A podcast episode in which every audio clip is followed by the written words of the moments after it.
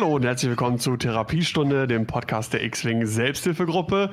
Heute mit Folge 47. Mein Name ist Daniel Skamdan und wie immer dabei mein Fels in der Brandung, Sebastian aka Rashtar. Wir feuern Protonentorpedos der Liebe direkt in eure Herzen. Ja, ich habe gerade eben mal geschaut. Äh, es sind zwei Monate tatsächlich vergangen seit der letzten äh, Podcast-Folge. Aber es ist doch nichts passiert in der X-Wing-Welt, keine Panik. Nicht, ja, da, das ist, liegt an uns im Prinzip gleich jetzt ein bisschen darüber zu reden, äh, ob sich was geändert hat und wenn ja, was sich geändert hat. Du musst mich wahrscheinlich ein bisschen so durch die Folge tragen, glaube ich. Wahrscheinlich. Du klingst auch ein bisschen, als wärst du in so einer Höhle. du bist ich, bestimmt in eine Höhle gezogen. Ich bin, ich bin einfach aufs Dorf gezogen. Und äh, naja, der Umzug, ich habe ja, glaube ich, äh, im Podcast vorher schon mal darüber erzählt. Und das ist ja auch der, mit der Grund, warum es ja, ja, wie gesagt, diese zwei Monate Pause jetzt gab, Umzug. Der Umzug ist vollzogen. Sind jetzt quasi nur noch in Anführungszeichen Kleinigkeiten, unter anderem den Raum hier so ein bisschen soundprover zu machen und äh, damit das nicht so halt und so weiter und so fort. Die, ja, Wände, die, Wände, die, Wände, sind auch kahl. Einfach ein paar schöne Bilder mit duckten, mit duckten Layers an die Wand. Ja, genau. Genau. aber erstmal, wie, wie geht's dir denn? Wir haben zwar immer zwischendurch mal so ein bisschen so geschrieben und so, aber äh, gesprochen haben wir ja äh, seit zwei Monaten quasi mehr oder weniger nicht mehr. Ja, es war ziemliche äh, äh, Funkstelle, aber bei mir ist auch nicht wirklich viel passiert. Wir sind auf Arbeit jetzt wieder auf dieses Corona-Schichtsystem umgestiegen und das, äh, da bin ich einfach nicht für gemacht. Ich bin völlig fertig. Ich bin halt, gehe halt von früh in Spätschicht im Wochenwechsel und das macht einen so kaputt meine, wenn man das halt wirklich gewohnt ist, die ganzen Jahre, aber ich habe da jetzt 20 Jahre lang keine Schichtarbeit gemacht und auf einmal muss ich das machen. Und ich bin jetzt auch nicht mehr der Allerjüngste. Also ich komme damit nicht gut klar und irgendwie die Hobbyzeit leidet darunter. Und ich habe jetzt auch die letzten X-Wing-Wellen, ich habe die noch nicht mal weggeräumt. Ich habe die vorletzte Welle noch nicht mal ausgestanzt. Es ist alles nur irgendwie weggeräumt worden und dann ist halt immer nur dieser Wechsel Arbeit, Bett, Arbeit, Bett und dann früh und spät. Schrecklich. Also auch stressig quasi äh, bei dir. Also, also die Pause kam dir wahrscheinlich vielleicht auch gar nicht so ungelegen. Ja, es geht. Also es war ein, es hat mir schon gefehlt auf jeden Fall, weil es ist ja dann doch wirklich einiges passiert, worüber wir auch gleich reden können. Aber halt dieses, dieses Corona-Schichtsystem ist der Horror. Ich meine, ich bin froh natürlich, dass ich einen festen Arbeitsplatz habe und äh, dass meiner Firma wirklich sehr gut geht. Also wir sind, werden erschlagen von Aufträgen, wie es halt schon die letzten Jahre irgendwie war. Aber wie gesagt, Schichtarbeit, nicht mein Ding. Ja, das glaube ich wäre auch für mich Horror. Ich bin froh, dass ich, wenn dann immer nur früh aufstehen muss und noch nicht in diese, dieser Wechsel. Das ist wahrscheinlich für den Biorhythmus äh, Katastrophe. Ja, früh in der Frühschicht weg, klingelt mein Wecker um 3.15 Uhr. Oh Gott. Ja. Und spät arbeite ich bis Viertel vor zwölf. Also ja, nachts. Auch, ja, auch nicht geil. Ja? Nee, macht keinen Spaß. Noch, noch zweieinhalb Tage, dann ist erstmal anderthalb Wochen Urlaub über Weihnachten. Ich bin ganz zufrieden. Ja, Wohlverdient, wohlverdient. Ja, ja wie, äh, wo du, wo du gerade Wellen und sowas äh, erwähnt hattest, ich habe mir auch vor zwei Wochen, glaube ich, ähm, das erste Mal seit fast einem Jahr oder so, glaube ich, wieder mal äh, Schiffe gekauft tatsächlich. die die äh, neue Separatisten-Slave und zwei Tri-Fighter und die äh, Resistance-Box äh, da, ich weiß nicht mehr, wie heißt die? Helden des Widerstands, glaube ich. Ja, aber alles auf Deutsch, schätze ich, oder? Oder hast du auf Englisch? Nee, ich habe es mir tatsächlich auf Deutsch gekauft. Also am Anfang habe ich ja noch geguckt, ich will alles Englisch haben, will alles Englisch haben. Und dann gab es irgendwann mal Sachen nicht auf Englisch. Ich wollte es dann aber doch haben und jetzt ist es doch wieder durchmischt. Und im Endeffekt habe ich mir gedacht, eigentlich ist es auch vollkommen wurscht. Wie oft ja. guckst du großartig irgendwie auf deine Karten und so weiter und so fort? Das stimmt wahrscheinlich und außerdem wird es ja auch genug Altarts wieder geben. Ja, ich habe die neue Welle noch nicht bekommen, weil ich will die gerne auf Englisch haben und irgendwie scheint es da Lieferprobleme zu geben und mein Lieferant sagt halt immer nur, ja, keine Ahnung, ich weiß nicht, wann die kommt. Also warte ich persönlich noch auf meine ETA 2s und auf die V19s, weil äh, den ganzen Rest, den brauche ich nicht aus der neuen Welle. Hast du irgendwie äh, TTT mal äh, TTS irgendwie gespielt in Gar den nichts. vergangenen Wochen, Monaten? Nee, nee, ich habe ähm, auch, muss auch sagen, dass mein Interesse an äh, TTS-Turnieren im Internet gestreamt, auch von Gold Squadron und Co., äh, rapide zurückgegangen ist. Ich habe auch früher sehr viel Hexalt Gaming geschaut, aber jetzt äh, immer nur noch so ab und an mal ein bisschen und vielleicht auch nur fünf Minuten. Ich muss sagen, dass ich dieses Online-X-Wing immer noch faszinierend finde und ich bin natürlich froh, dass wir es haben, dass es halt auch die Community über diese Zeit trägt. Aber ich selber habe gemerkt für mich, ich bin nicht der Online- X-Wing-Mensch. Ich spiele dann doch lieber meine Runde Magic Arena oder jetzt Cyberpunk. Aber nee, ich habe kein TTS gespielt.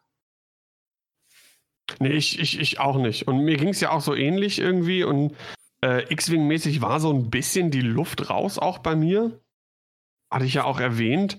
Und ähm, jetzt mit den neuen Schiffen, da habe ich doch schon mal ein bisschen mehr ein Auge wieder geworfen und so ein bisschen geguckt äh, und mich und mal so nachgefragt, so was ist denn momentan hier der neue heiße Scheiß und äh, was kann denn äh, Django Fett und so weiter und so fort. Und ich würde sagen, wir werfen erstmal nochmal so einen kleinen Blick zurück. Ähm, das letzte große Turnier, was wir quasi noch nicht besprochen hatten im Podcast, ist ja dann Gold Squadron Galactic Championship Coruscant Finale. Ja. Das war, glaube ich, noch vor den neuen Punkten, wenn ich mich. Uff. Ich glaube schon, wenn, denn äh, ich sehe, äh, wie heißen sie noch gleich? Siehst du, so lang ist das schon her. Was ist ein X-Wing? Der, Schre der, Schrecken, der Schrecken der X-Wing, äh, des X-Wing-Meter, die kleinen Separatisten-Nadeln da. Die Bugs. Ach, die Nantex, ja. Nantex, genau. Denn ich sehe Nantex. Und die sind ja, glaube ich, mit, mit den neuen Punkten so ein bisschen rausgenervt. Zumindest so diese, diese, dieser Nantex-Spam. Spam-Tags. Ja, ja, ja, die wurden ein bisschen kaputt geschossen von FFG. Ja. Oh, also da haben wir ja noch ein ganz großes Thema später. Ja, da, da, bin ich sehr gespannt. Da bin ja. ich sehr gespannt, wenn wir darüber sprechen. Ähm, auf jeden Fall sehen wir da äh, Charlie Klöte, auf dem ersten Platz mit einem Sloan Swarm. Den hatten wir bei, also die Liste hat er auch in den anderen Galactic Championships gespielt. Captain Farrow mit Ruthless, Sloan Hull Upgrade und äh, fünf Sienna Specialists mit Dorsal Turrets. Das sind die TIE Aggressors. Hat das ja. Ganze gewonnen.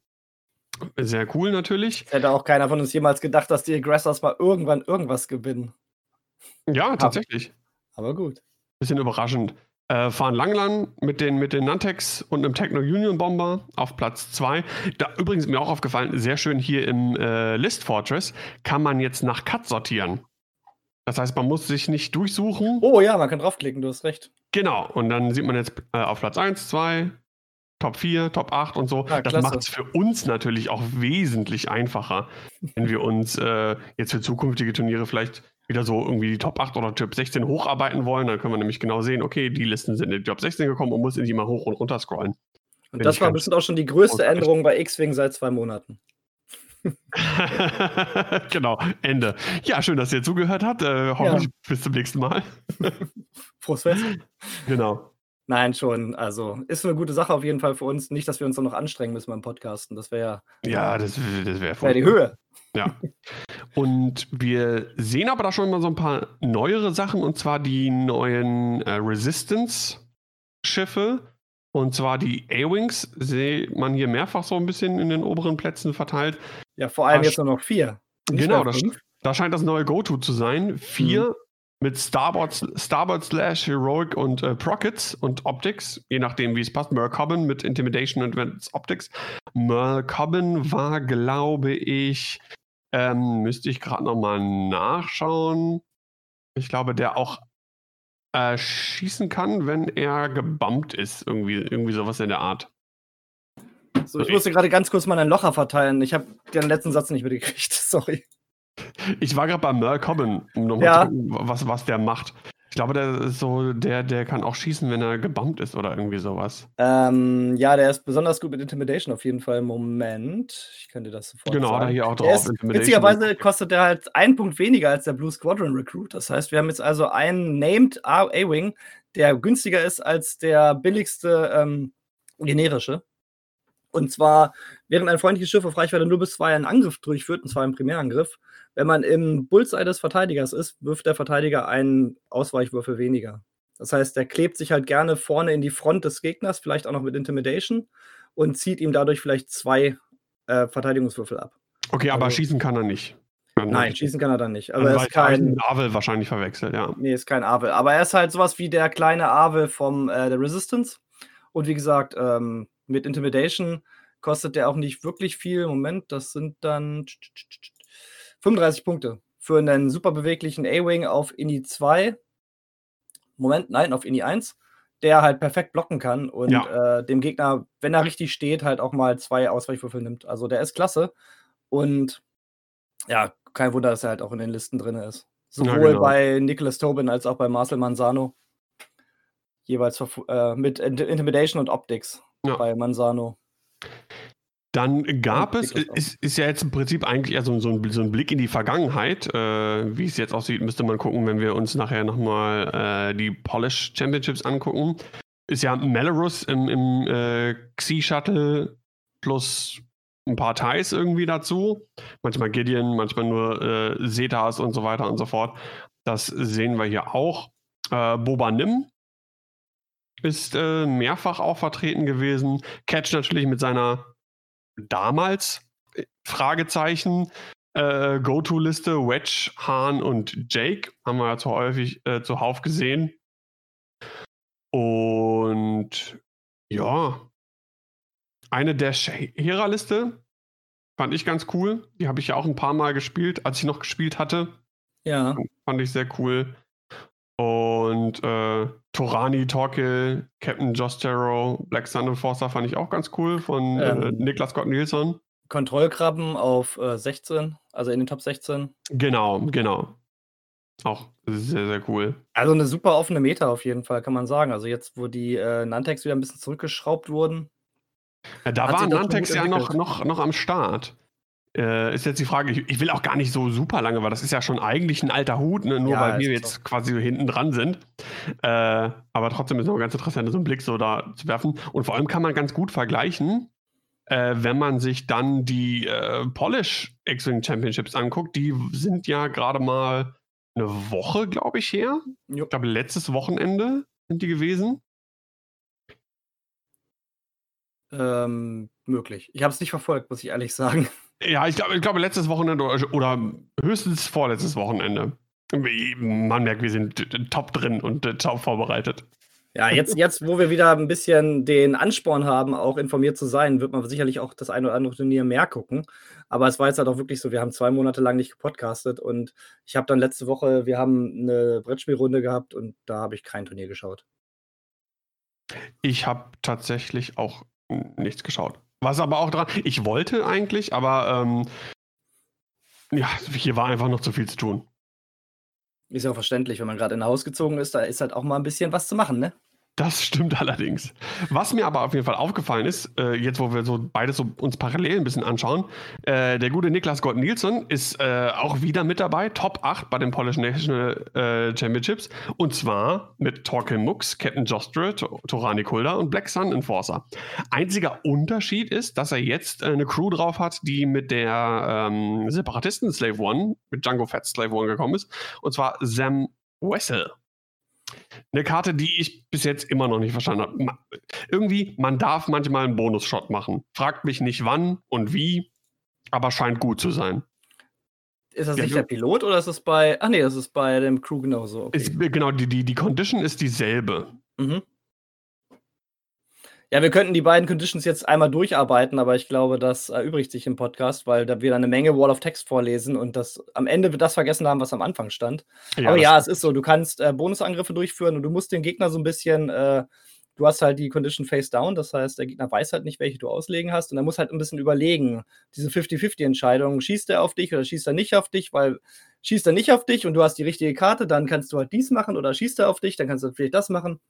Es ist halt so ein bisschen Mindgames, die du mit dem Gegner machen kannst. Genau, weil die Condition auch irgendwie verdeckt ist und äh, nicht genau weiß, welche dieser beiden Conditions äh, man jetzt benutzt, wenn ich das richtig verstanden habe. Ja, und was ich jetzt, glaube ich, auch gehört habe, ich glaube, du kannst mir das bestimmt bestätigen, ich glaube, die Conditions sind zweimal drin in der Box, sodass man dem Gegner auch eine geben kann, also zwei Karten, dass er wenigstens sich die anschauen kann und die immer vor Augen hat. Ich habe die Box noch nicht geöffnet, von daher weiß ich nicht, kann oh, ich es nicht sagen. Oh, wir können ja Live-Unboxing machen.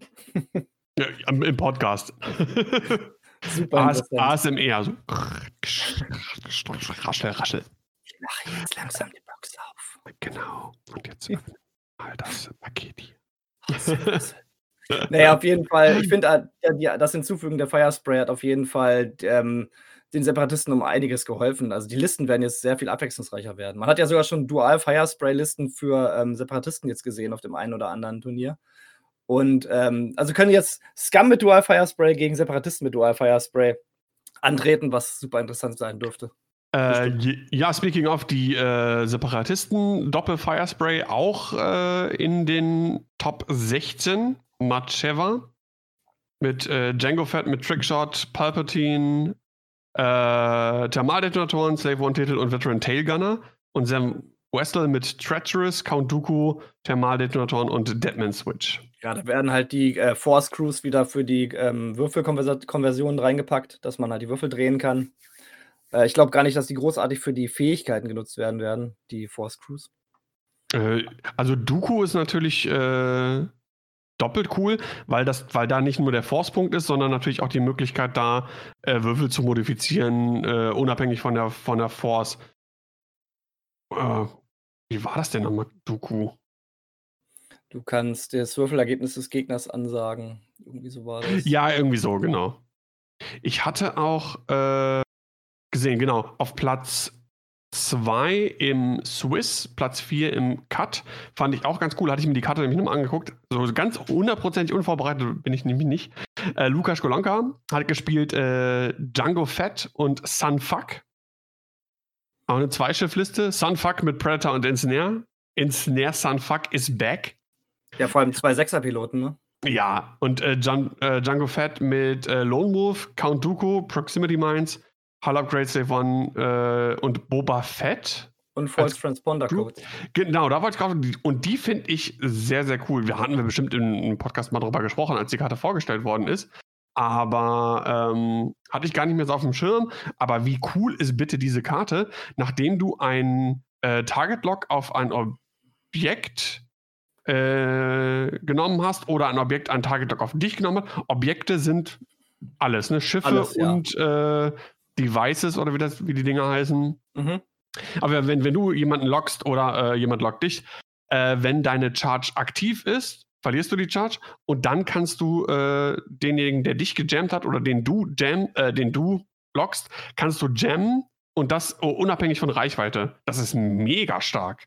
Ja, ja, ja. Das heißt, du fliegst mit Django Fett auf äh, Initiative 6, äh, nimmst dir einen Lock und jammst dann auch noch. Das ist ja. mega gut. Nimmst dem Gegner vielleicht seinen eigenen Lock oder sein eigenes Fokus und kannst dann richtig hart den Schaden reindrücken. Und vor allem, das kostet nur zwei Punkte. Hm. Das ist echt abgefahren gut. Also das ja. ist auf jeden Fall so eine Liste. Ich habe ja noch äh, einen äh, komplett auch original verpackten ähm, Nantex, den ich noch nie gespielt habe und halt wie gesagt noch die äh, verpackte ähm, Slave One. Wenn man irgendwann dann doch mal irgendwie wieder spielen kann, wenn die Zahlen ein bisschen zurückgehen und so weiter und so fort, ähm, dann wäre das auf jeden Fall was. Ich mag ja generell Zweischifflisten, das könnte mir gefallen. Ja, ja, vor allem du hast natürlich auch wieder die ganzen Möglichkeiten, die Würfel zu ändern über Lone Wolf, über Kondoku. Der Django hat auch seine eigene Fähigkeit. Also das ist schon wirklich wieder so ein, wieder so ein ähm, so ein Einzelkämpferschiff. Na klar, durch Lone Wolf sowieso. Aber gehst auf Django, hast halt Sunfuck im Rücken, gehst auf Sunfuck, hast du Django im Rücken. Das ist schon nett. Und äh, Django über die Proximity Mines macht natürlich das Spielfeld auch kleiner. Sehr nett. Hat vor allem auch neu, den neuen Slave One-Titel drauf, schätze ich mal, ne? ist äh, ja, glaube ich, der einzige, den die nehmen können, genau. Ich denke, ja. Ja, ja. Die ähm, Separatisten Firespray kann nur den neuen Slave One-Titel nehmen. Wie wird das eigentlich unter, unter, äh, unterschieden? Achso, ich denke mal, da steht Separatist Alliance und äh, Scum auf der Karte. Ja, ja, ja, ja, ja. Während du davon, eine Frontattacke durchführst, wenn du im Verteidiger-Heckwinkel bist, dann darfst du einen Hit in einen Crit drehen. Ja, das ist nett. Äh, Boba Fett Crew schaue ich mir gerade auch nochmal an. Äh, aber das ist ja wahrscheinlich ein Mini-Boba Fett Crew. Ja. ja, weil das andere ist Scum. Warte mal, ist denn Mini-Boba Fett Crew? Ist das Kann eine normale Boba Fett Crew? Guck mal, ob das ein Gunner ist. Das ist ein Gunner, ja, stimmt, genau. Separatist or Scum. Ah, Scum kann den auch nehmen, hatte ich vergessen. Äh, während du einen Angriff durchführst, wenn keine anderen Schiffe in deinem Angriffsfeuerwinkel sind, darfst du einen Fokus in einen Hit drehen. Alter, der hat ja alle Mods. Das ist ja schon 1.0 mäßig. Ja. Das ist ja Wahnsinn.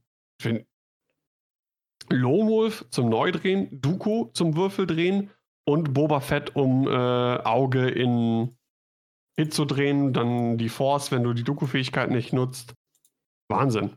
Ja, und Django hat auch noch seine Fähigkeit, während du verteidigst oder eine Primärattacke durchführst, wenn die äh, Schwierigkeit deines Manövers gleich ist wie die des Gegners, dann darfst du einen des gegnerischen Fokus in einen Blank drehen. Das heißt, du nimmst dem Gegner auch noch Resultate, sowohl im Angriff als auch in der Verteidigung. Also, das ist wirklich Ach, für ein, dich äh, und Debuff für den Gegner. Das Ja. ist wirklich sau cool. auf Indie 6, ja. Er ist, glaube ich, auch ein bisschen teurer, ne? Ich meine, die ganzen, ganze, ganzen Upgrades drauf. Aber ja, klar, ist natürlich auch wert. Ist natürlich eine Punkteburg. Man sieht jetzt hier im TTT nicht äh, irgendwie einen Lesbi-Link oder irgendwie sowas, was, was die Punkte angeht. Würde mich, mich interessieren, bei wie vielen Punkten die listisch ist, weil die möchte doch bestimmt mit einem Bit spielen. Gerade Sunfuck mit Ensnare. Auch Ja, wenn er Sechser ist. Obwohl es natürlich, es gibt nicht so viele Sechser, ne? Das äh, ist ja auch ein Ding, das hat sich ja schon, schon über längere Zeit abgezeichnet, dass gar nicht mehr so viele Sechser zwingend unterwegs sind. Ja. Ein paar gibt's noch. Äh, aber auf jeden Fall cool. Sehr, sehr, sehr, sehr cool. Also wir könnten das jetzt hier zusammenklicken. Ich klicke gerade mal ganz schnell den Django zusammen. Ähm, erzähl mal irgendwas. Äh, Ja, ich gucke auf jeden Fall, äh, die Doppelspray war, glaube ich, wenn ich mich richtig erinnere, irgendwie sechs, sieben Mal oder so im, äh, bei den Polish Nationals vertreten. Äh, Shoutout hier und ein kleiner Gruß an Schattenlicht. Der ist auch äh, Platz 1 im Swiss mit 6-0 durch den äh, Swiss gerockt mit äh, Django und äh, Sam Wessel. So, ich habe mal die Liste zusammengeklickt. Und zwar kommen wir raus bei, wenn ich mich nicht verklickt habe, 187 Punkten für Django und Sunfuck. Okay, also so äh, Boba-Fan-Region. Ja. Archetyp ist ja, ne, du hast eine Slave mit jede Menge Upgrades und äh, ein Ass, wenn man so will. Ja, wie gesagt, beide auf 6 ist natürlich schon wirklich nicht schlecht. Ähm, was du aber bisher ein bisschen rausgehalten hast, sind die ganzen guten Fraktionen, und zwar zum Beispiel der Sieger des Turniers in Polen, Wollte der ich polnische hin. neue Meister. Return of the Rebels. Genau, Starwald mit Jan Orst, Thermaldetonatoren Multicrow, Wolf Varro, Jake Farrell und Dutch mit Dorsal Turret, Ion Torpedos, R3 Astromech und Concussion Bombs. Forship Rebels is back. Ja, und zwar mit richtig, mit richtig coolen Schiffen. Mit, wir haben die, äh, die, ähm, Gott, das habe ich auch schon Aussetzer. Das ist schon so schlimm wie bei dir. ähm, wir haben, wir haben, wir haben die Hawk, genau, die Hawk 290. Dann haben wir hier das Ossitak, äh, einen A-Wing und einen Y-Wing. Das ist einfach eine richtig coole Kombination. Und Jan gibt natürlich erstmal Wolfaro, der vielleicht auch schon Schaden genommen hat, einen extra Würfel. Der kriegt, bekommt ja über seine Fähigkeit einen extra Würfel und kann dann über die äh, Fähigkeit von Dutch, ähm, der ihm wahrscheinlich auch noch einen Fokus, äh, einen Targetlock gegeben hat. Äh, Gott, so viele Schiffe. Das heißt, Also wenn extrem du gut modifiziert schießen. kommst auf bis zu sechs Würfel dann, oder? Ähm, Range 1 wären Ja. vier, Wolf Ja. Varro sind fünf, Gen Oz sind sechs. yep, yep, yep.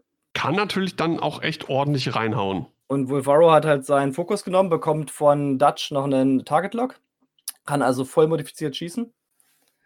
Jo. Und dann, ich meine, Jan schießt nach vorne auch aus mit drei Würfeln. Jake äh, ist immer nervig, gibt halt schlimmstenfalls Wolf den äh, Fokus, dann kann Wolf vielleicht sogar noch ähm, äh, reinforcen. Mhm.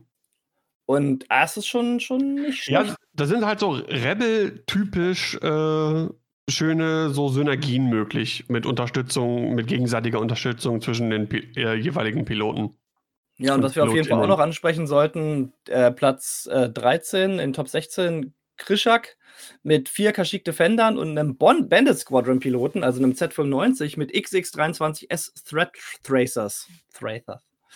Ähm, weil ich glaube, die werden wir nämlich relativ häufig sehen in nächster Zeit, wenn die bei den Punkten bleiben, die die jetzt sind.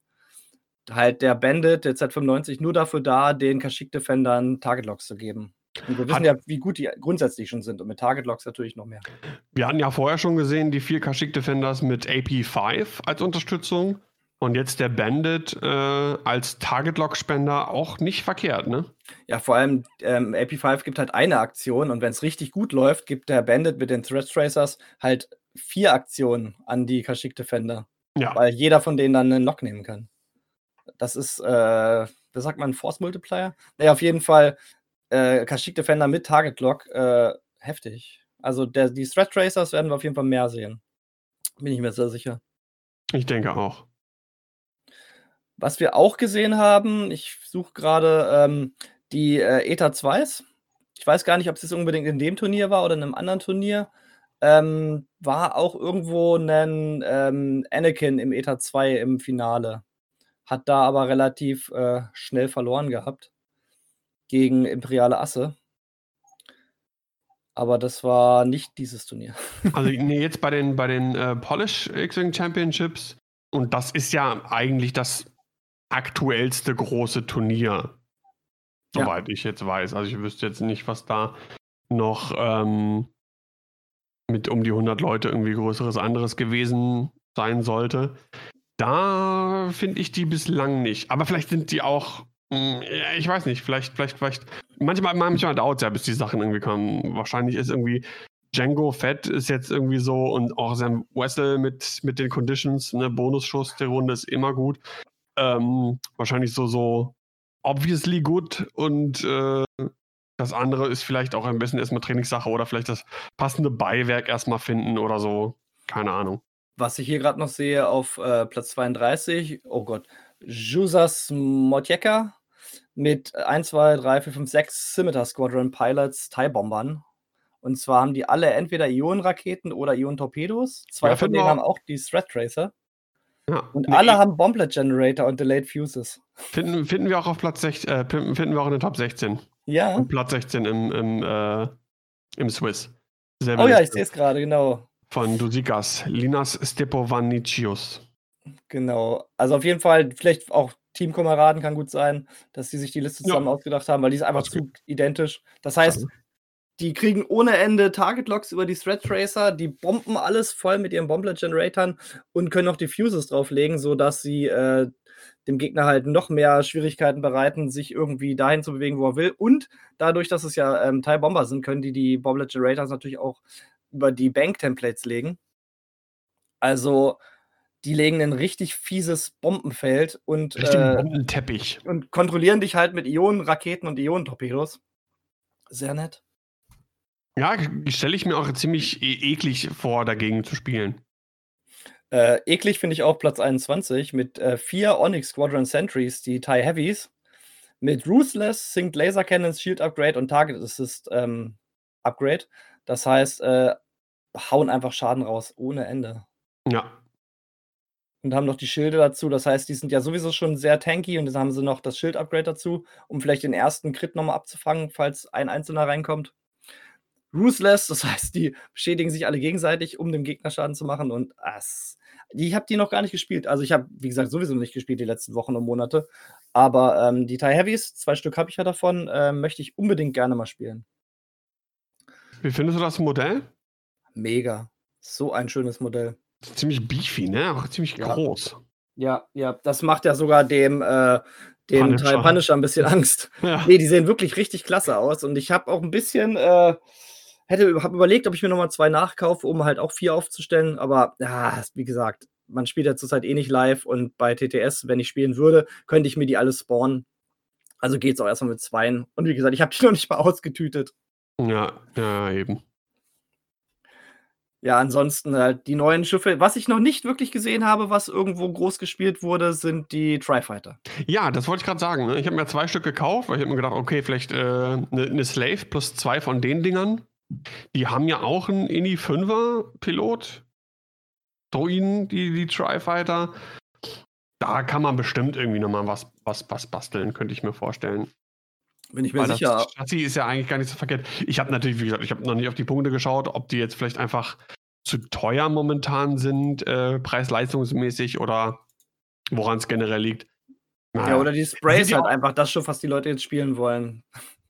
Ähm, ich meine, man weiß auch vor, das Chassis hat sich ja nicht geändert. Die Stats sind gleich wie die Scum äh, Feuerspray. Und da wo, weiß man ja, dass das einfach ein gutes Chassis ist. Dann hast du einen Sechser dazu, du hast ein, jetzt eine Fünfer Spray noch zusätzlich mit Sam Wessel. Ähm, das ist wahrscheinlich ne, dieses offensichtliche Gut zu dem, was sich jetzt vielleicht noch in den nächsten Wochen und so weiter irgendwie rauskristallisieren ja. wird. Und der äh, Initiative 5 Tri-Fighter, der Flak Arproc Prototype, oh Gott, das ist halt auch 41 Punkte nackt. Und der ah, hat halt okay, nur gut. drei Hülle und drei Verteidigungswürfel und das war's. Das heißt, wenn der einmal ausblenkt, sind 41 Punkte im Deister. Hm, ja, das stimmt. Also da muss man wirklich schon schauen, dass man die gut fliegt und vielleicht äh, in der richtigen Liste. Und ich denke, das hat sich einfach noch nicht rauskristallisiert. Ja. Apropos äh, Turniere in den nächsten Wochen fällt mir gerade ein.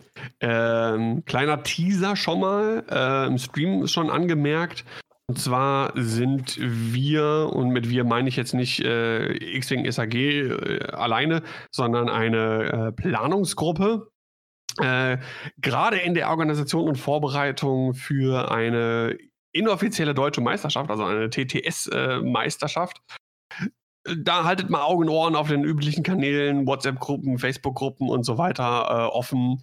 Da wird demnächst was kommen äh, für den voraussichtlich Januar. Genaues Datum wird noch bekannt gegeben. Aber ich glaube, das wird eine ganz große Sache. Das klingt richtig gut.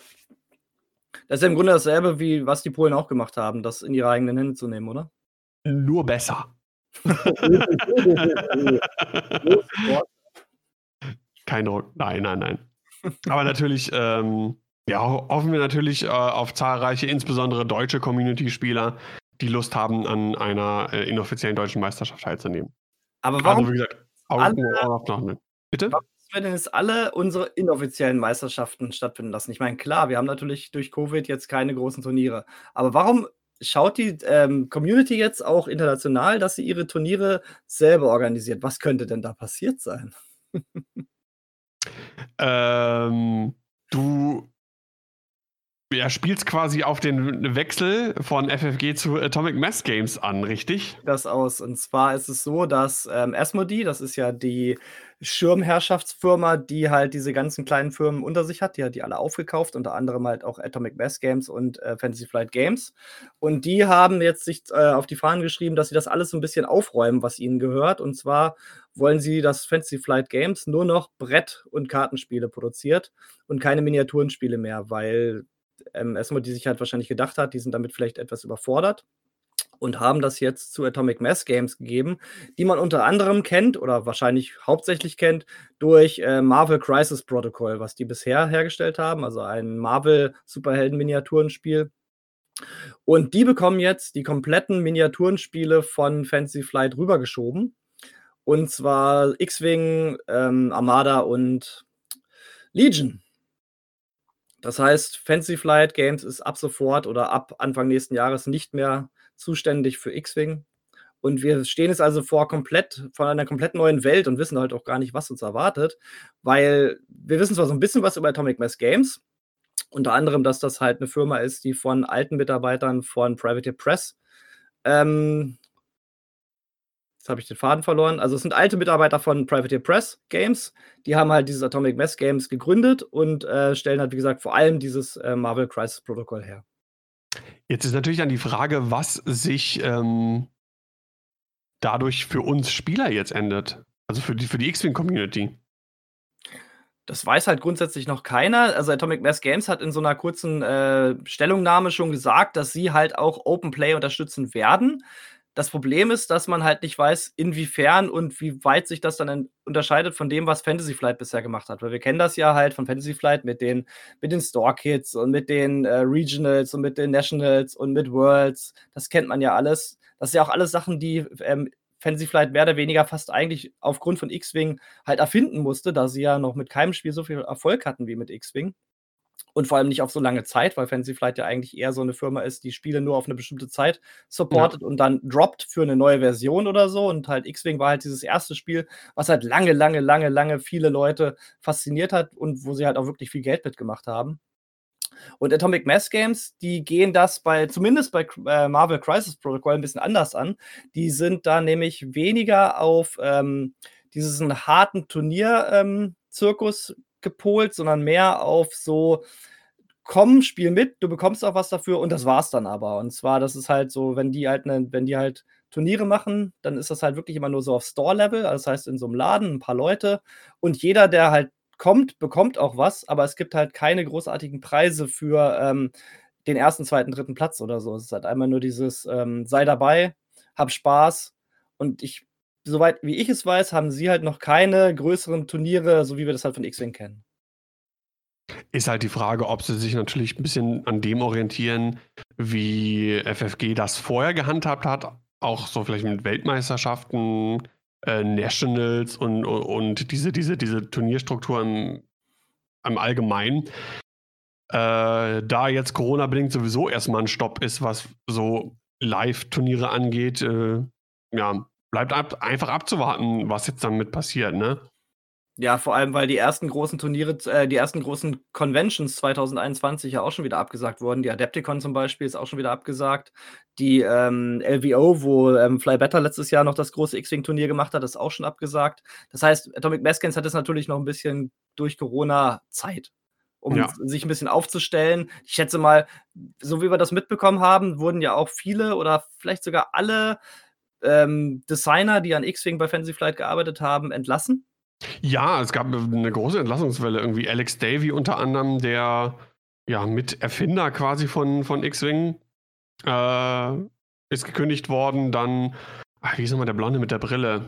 Der hat auch letztens irgendwo ein Interview gegeben oder auf seinem Blog irgendwas geschrieben.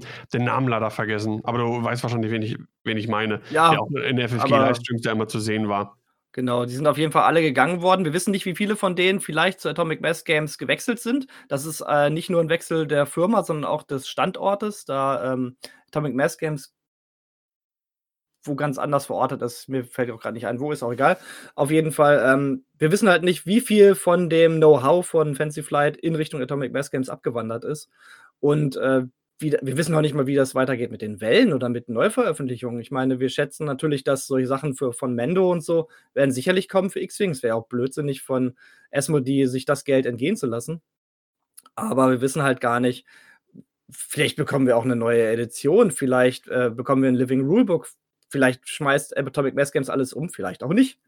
Ähm, ja, in der Hinsicht auch ganz interessant. Es gab ja so ein, so ein äh, Star Wars QA äh, auf der Seite von Atomic Mass Games, äh, wo so ein paar offene Fragen an äh, Simone und Will von Atomic Mass Games gestellt worden sind. Und eine Sache fand ich natürlich sehr interessant und zwar ähm, ging es da um, um, Änderungen im Allgemeinen zu X-Wing, Legion, Armada und ähm, ja, dass es irgendwie Änderungen geben wird, dass es aber irgendwie eine, eine lifelong Journey of Learning und Improvement ist, also dass sie auch gucken, äh, was, vielleicht was hat sich bewährt, was nicht, was, was, es wird irgendwelche Änderungen auf jeden Fall geben. Ist nur die Frage, in welcher Hinsicht.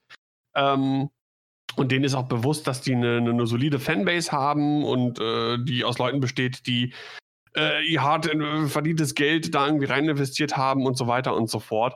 Und ähm, aber dann war eine Frage, uh, does that include new Star Wars Miniatures Games? Can we expect to see any additional titles? Also die Frage, ob es auch äh, neue Star Wars äh, Miniaturenspiele gibt. Und ähm, während sie zwar erstmal irgendwie hyperfokussiert sind auf die aktuellen Games, äh, denken die auch schon an neue und ähm, sie und Will, Simone hat diese Frage beantwortet, haben darüber gesprochen, wie sie irgendwie äh, neue coole Star Wars Miniaturen-Games kreieren können, um äh, ja ein immersives Spielerlebnis äh, um, rund um die Geschichten, die die Fans so lieben, irgendwie zu kreieren. Und das lässt einen natürlich wirklich hellhörig werden, wenn es in Zukunft noch weitere Star Wars-Spiele gibt. Ähm, weil diejenigen, die Spiele, die es gibt, abseits von X-Wing im Star Wars-Universum, äh, jetzt Armada und äh, Imperial Assault und Legion. Äh, Imperial Assault fand ich sehr interessant, hatte ich überlegt äh, mit anzufangen, wurde dann aber eingestellt, hatte sich damit auch erledigt. Legion ist mir zu groß, zu viel und vor allem zu viel zu bemalen, wo ich das Spielprinzip ganz cool finde. Ich habe das mal ein, zwei Einführungsrunden im TTS gespielt, hat mir auch sehr viel Spaß gemacht. Ähm, aber ja. Und wenn du jetzt glaube, Armada anfangen würdest, würdest du mit der ersten nee. Runde ersten zwei Wochen durch sein. Ja, und Armada ist einfach, einfach gar nicht mehr. Das dauert mir einfach auch dann irgendwie zu lang. Auch Legion, die Runden, wenn du die voll so spielst, das ist mir einfach zu lang. Aber so ein, so ein kleines, auch so um die 75 Minuten, irgendwie sowas vielleicht ähm, mit, mit, mit, mit Bodentruppen. Ich wollte es gerade sagen, das, hast mir weggenommen.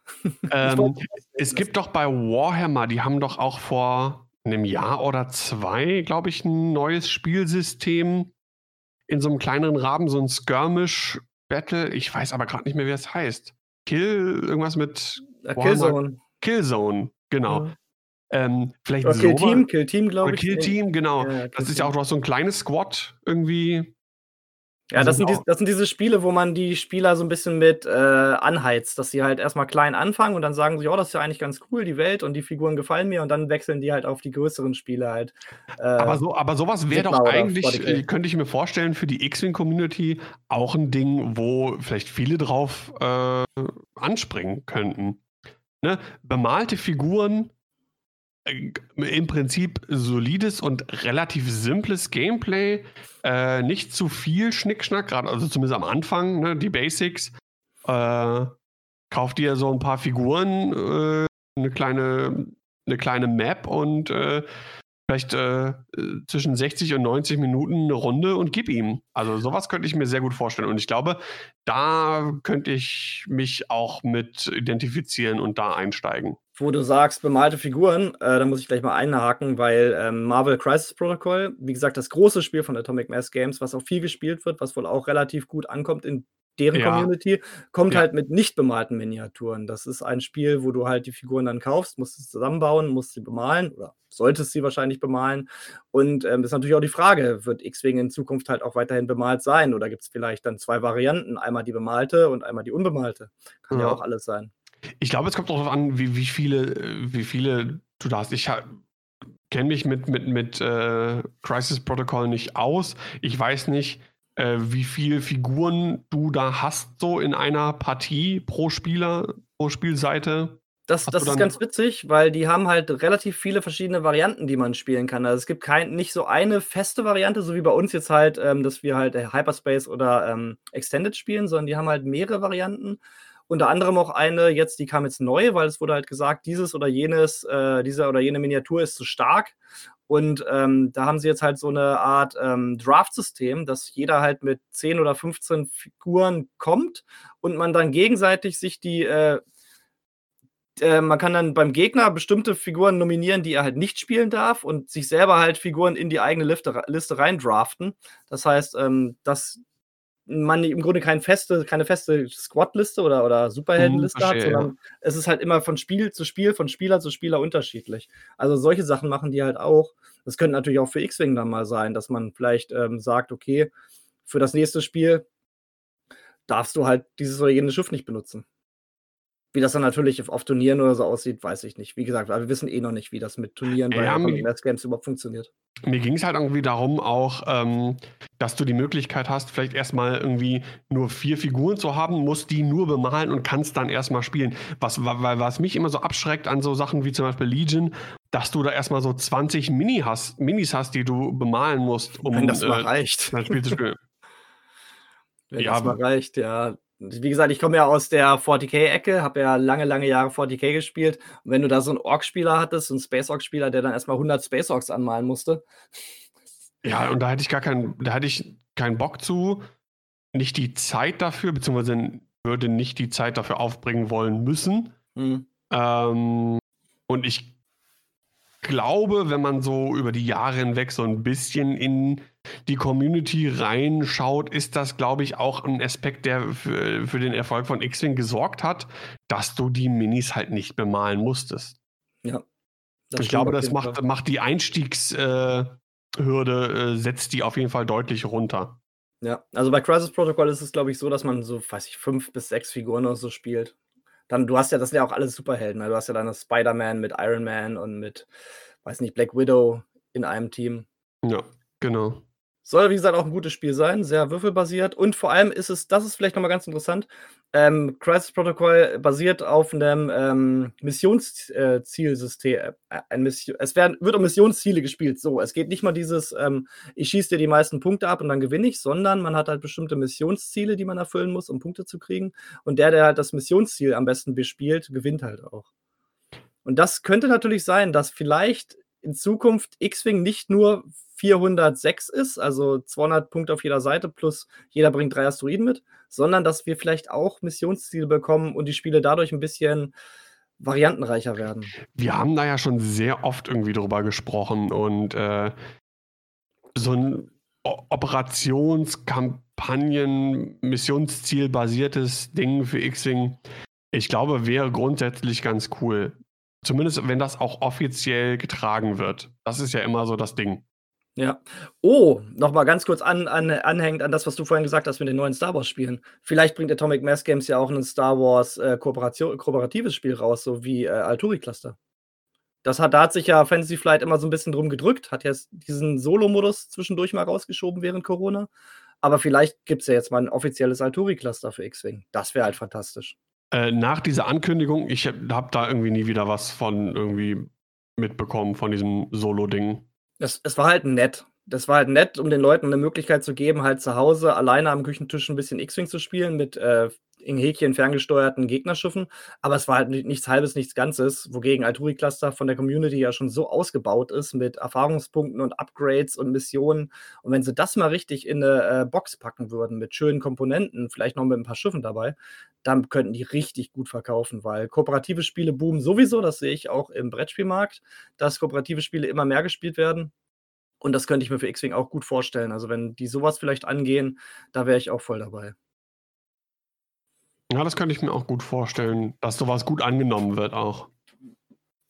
Ja, es ist halt immer, du brauch, die Leute sind halt auch alle nicht immer nur auf diesem kompetitiven äh, Level, weil manchmal willst du halt auch einfach nur mal ein fröhliches Spiel spielen mit Freunden zusammen und wenn es dann immer darum geht, auch wenn man sagt, wir spielen jetzt Casual und äh, ich nehme eine Casual-Liste, du nimmst eine Casual-Liste, irgendeiner will immer gewinnen. Und bei einem kooperativen Spiel kannst du halt zusammenspielen und zusammen gewinnen. Und das ist schon noch eine ganz andere Art zu spielen, als halt dieses 406 immer nur, wir gucken halt, wie wir das Spiel am besten breaken können, um zu gewinnen. Ja, das stimmt. Wie in Nantex. Ja, zum Beispiel. Also, wie gesagt, da ist auf jeden Fall die, also die Tür ist weit offen und ich denke auch, das ist eine gute Sache, weil ich denke, dass Fantasy Flight oft überfordert war mit X-Wing. Die haben einfach zu wenig Designer gehabt und die Designer, die das dann gemacht haben, mussten halt mehrere Sachen gleichzeitig machen, plus vielleicht noch äh, die ganzen Turniere organisieren und dies und das. Und es war einfach zu viel für diese kleine Firma, die halt auch noch nebenbei, wie gesagt, Brett- und Kartenspiele produziert. Und ähm, ich denke, wenn es eine Firma gibt, die sich jetzt nur um das kümmert und die auch wirklich Erfahrung hat mit Miniaturenspielen, wie gesagt, ähm, äh, Privateer Press Games kommt ja, ist ja auch aus der Miniaturenspielecke. Ähm, ich denke, das ist eine gute Sache für X-Wing auf jeden Fall. Was ich auf jeden Fall irgendwie auch gehört habe, ähm, dass die äh, Kommunikation zwischen Community Managern und der Community als solchen bei Crisis Protocol wohl ziemlich gut ist. Ja. Ähm, und da grundsätzlich äh, in allen Belangen, also sowohl was, was äh, die offizielle Seite, das Spiel an sich, die Community äh, intern angeht, das scheint wohl alles sehr, sehr, sehr positiv irgendwie angelaufen zu sein. Das ist ja auch noch ein relativ neues Spiel, kam, glaube ich, letztes Jahr oder dieses ja, Jahr erst? Nee, ich glaube letztes Jahr schon. Ist auch gut durchgestartet. Hat wirklich eine sehr aktive Community und auch äh, sehr gute Bemaler. Ich kriege das ja immer bei Instagram und Co. mit, wenn die Leute mhm. ihre neuesten Crisis Protocol Figuren hochladen. Ähm, ja, ich finde das gut, weil ähm, diese Kommunikation zwischen äh, Community und Designern ist halt schon wichtig. Und man hat ja auch schon mitgekriegt, dass zum Beispiel auch Dion von Gold Squadron Podcast hat sich ja auch gleich bei denen gemeldet, hat gesagt: So, hallo, ich bin Dion, ich bin hier der größte Streamer, ich bringe eine riesen Community mit. Ihr nehmt doch mal Kontakt zu mir auf. also der weiß natürlich auch, dass da seine Kartoffeln äh, äh, äh liegen jetzt bei der neuen Firma und dass er da natürlich auch äh, Interesse hat, dass es weitergeht mit X-Wing. Äh, ja, na klar. Und auch die Kommunikation. Ich glaube, er hat ja generell auch immer einen guten Draht gehabt zu den, zu den X-Wing-Offiziellen von Asmodee bzw. FFG. Und äh, dementsprechend, ich meine, ist ja auch im Interesse von, von Atomic Mass Games dann einen guten Draht zu, muss man einfach so sagen, dem Sprachrohr der X-Wing-Community, Dion halt zu haben. Ja, auf jeden Fall. Ja, also ich denke mal, wir werden auf jeden Fall das nächste halbe Jahr, glaube ich, werden wir noch keine Turniere sehen von denen. Vielleicht kriegen wir zum Mitte des Jahres mal so die ersten kleineren ähm, Store-Kits oder so, oder was immer, wie immer das dann da auch heißt, dass man halt wieder ein bisschen im kleinen Rahmen anfangen kann, X-Wing äh, koordiniert zu spielen. Ja, ich glaube, ähm, zwei Wellen plus teilweise Turnierkits liegen ja quasi noch aus FFG-Hand auf Halde, auf die AMG äh, zurückgreifen kann. Ja, es muss ja alles immer weit, weit im Voraus produziert werden. Ähm, genau, so von ein, zwei Sachen weiß ich auch, die da äh, irgendwie kommen. Oh. Und dementsprechend, ja, nix. Ich glaube, das wurde auch schon, ja, das wurde auch mittlerweile dann angekündigt. Äh, Raz äh, Stichwort Razor Crest zum Beispiel. ich will jetzt nicht spoilern, da kommen wir gleich zu. ja, ey, ich meine, Quadjumper, ne? Ja, ja, ja. Mehr, mehr muss man, glaube ich, das, nicht sagen. Das passt schon. Ja, von daher. Ja, ja das ist ein ganz guter Puffer auf jeden Fall, auf den die zurückgreifen können. Das heißt, sie müssen nicht gleich aktiv werden. Sie haben jetzt ein bisschen Zeit über Corona, das mit den Turnieren zu regeln. Sie haben durch die Vorarbeit von Fancy Flight mit den Miniaturen Zeit, ihre eigenen Varianten von Schiffen oder was auch immer sie dann rausbringen, zu organisieren. Ist gut. Besser, als wenn sie jetzt alles über, über die Kante brechen müssten. Ja, das stimmt. So, ich begebe mich mal stehen. Okay. Ja, durch den ganzen Umzugskram und so äh, bin ich ein äh, bisschen Rücken geschädigt. Ach, je.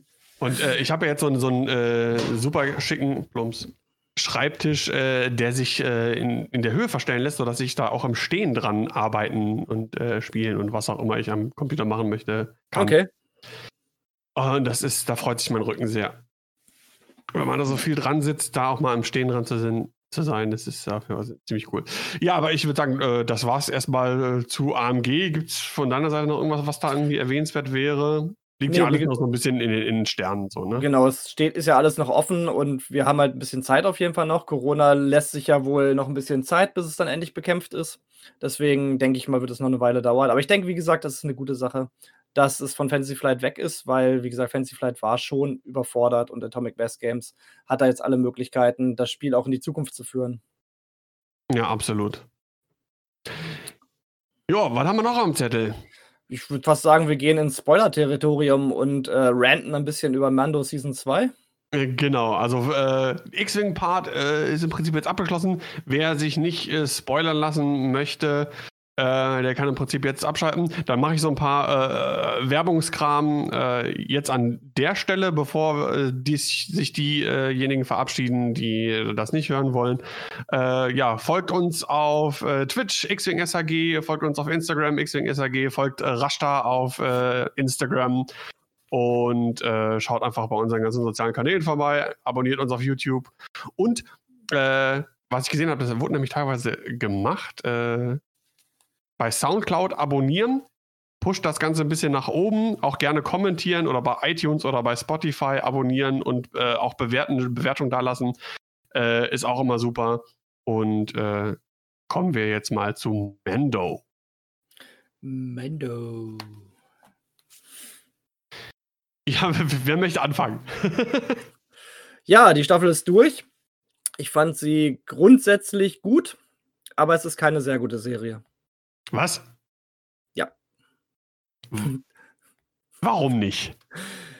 Äh, ohne jetzt zu sehr ins Detail zu gehen, ich finde halt, dass die Geschichte zu offensichtlich ist und es wird absolut zu viel auf dramaturgische Notwendigkeiten zurückgegriffen, die mich jedes Mal so rauswerfen aus dieser ganzen Sache und die Illusion zerstören.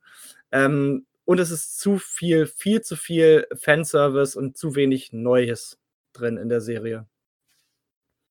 Äh, diese dramaturgischen Sachen, also dramaturgischen Notwendigkeiten, hast du da Beispiele für? Ja, solche Sachen wie in der, weiß ich gar nicht, in der vor, vorletzten Folge.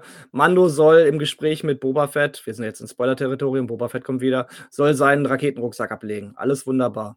Warum macht er das? Weil Boba Fett das will. Aber warum macht er das wirklich? Weil er dadurch unbeweglicher wird. Weil äh, Baby Yoda sitzt ja oben auf dem Planet, äh, oben auf dem Berg und telefoniert mit Luke. Und, und telefoniert. Und Mendo rennt halt die ganze Zeit zu Fuß rauf und runter auf diesem Berg, damit er halt extra langsam ist, anstatt sich diesen Raketenrucksack wieder zu nehmen. Und jetzt hat's gepiept. Ja, das war ich, Entschuldigung. Okay. Ich habe hier so einen, äh, äh, einen, Knopf, wenn ich zum Beispiel. Ähm, wenn ich was Falsches sage. Nee, wenn, wenn ich ausfallen werde. Du, ver du kannst mich mal. Du verdreckst So. Okay, das geht automatisch? nee, das geht nicht automatisch. Da ist so ein Knopf, äh, okay. den, kann ich, den, kann ich, drücken zum Biepen. Naja, auf jeden Fall rennt halt Mando dann hoch auf den Berg und dann schießt er wieder ein paar Stormtrooper ab, die komplett unfähig sind, die ganze Serie durch. Und es ist auch einfach schrecklich, wenn die Guten keine kompetenten Gegenspieler haben. Und dann rennt er wieder runter den Berg, dann kommen dann diese äh, Dark Trooper runtergeflogen, machen auch nichts. Mando rennt wieder rauf auf den Berg. Es ist so schrecklich. Es ist halt absolut offensichtlich, dass er den Rucksack nur abgelegt hat, damit er halt geschwächt ist für diesen Kampf und äh, langsamer ist, obwohl er jederzeit sich diesen Rucksack hätte wieder schlappen, schnappen können. Solche bei, Sachen halt. Bei der Folge gebe ich dir recht. Äh, das fand ich auch. Wobei ich auch das erst im, im Nachhinein eher äh, so in der Retrospektive der Folge. Währenddessen gar nicht so dolle, weil ich finde, das Setting, Musik, ähm, Charaktere an sich trotzdem total gut und ähm, ich finde, das ist alles, alles sehr, sehr stimmig. Ja, oder eine Sache noch, nächste Folge, wo sie dann mit dem äh, Schwertransportlaster, mit dem hochexplosiven Zeugs durch den Dschungel fahren zu der imperialen Basis. Erstens, warum nimmt das Imperium überhaupt diese blöden Laster und kein Shuttle? Zweitens, warum kommt die Thai-Eskorte erst zum Schluss und fliegt nicht die ganze Zeit Eskorte? Und dann, äh, ah, solche Sachen halt. Oder warum nimmt halt Mayfield seinen Helm ab? Doch nur damit sein Helm dann weg ist, damit Mando dann später seinen Helm abnehmen muss. Und warum muss dann zum Beispiel Mando seinen Helm abnehmen, um sich einmal das Gesicht scannen zu lassen? Was, warum? Wieso? Die ganzen imperialen Leute haben doch eh immer alle Helme auf. Warum braucht dieses komische PTX-Terminal der Imperialen eine Gesichtsscannung? Das ist so ja, Sachen, na gut. Das ah, das reißt das, mich so raus jedes Mal. Aber ganz ehrlich, das sind natürlich bestimmte äh, plottechnische Notwendigkeiten, die es hat. Es geht halt darum, um den, äh, die Entwicklung des, des Charakters irgendwie äh, zu verdeutlichen, dass er im Prinzip seine Prinzipien, die er sonst hat, äh, dieser Kodex mit äh, das Gesicht nicht zeigen oder sowas, über den Haufen wirft für Grogu, weil, da, weil ihm das wichtiger ist als die Prinzipien oder den Kodex, den er hat. Ja, und natürlich und natürlich ist es vielleicht ähm, ja unsinnig, ja, genau, das hat jetzt so ein Face Recognition-Ding. Warum muss es das haben? Ja, okay, bin, bin ich bei dir. Aber äh, im, im, wenn man das große Ganze sieht, um ist sind das vielleicht so Notwendigkeiten, um, um den Charakter irgendwie dann irgendwie voranschreiten lassen zu können. Ja, aber das ist halt auch so eine Sache, ich meine, ich verstehe das halt alles, die Folgen müssen halt auch Action haben und alles, aber warum muss man halt überhaupt mit so einem komischen Explosivlaster in so eine imperiale Basis an so ein komisches Terminal? Je, wenn der Drehbuchschreiber das einfach anders geschrieben hätte, sie gehen an irgendein Terminal und der Hacker hackt sich rein. Da hätte es genauso gut funktioniert. Das musste halt so eine komische Basis sein und ja. äh, es, ist halt alles so konstruiert. Das ist das, was mich daran ein bisschen stört. Und es ist halt auch nicht überraschend, weil ich konnte dir schon ungefähr ab Mitte der Staffel sagen, wie die Staffel endet. Und ähm, es ist nichts, was jetzt wirklich überraschend ist. Ich meine, ich freue mich total über die ganzen Fanservice mit Bo-Katan. Ich freue mich auch ein bisschen über Boba Fett, auch wenn ich finde, dass es ein bisschen unnötig ist. Ich finde es mega.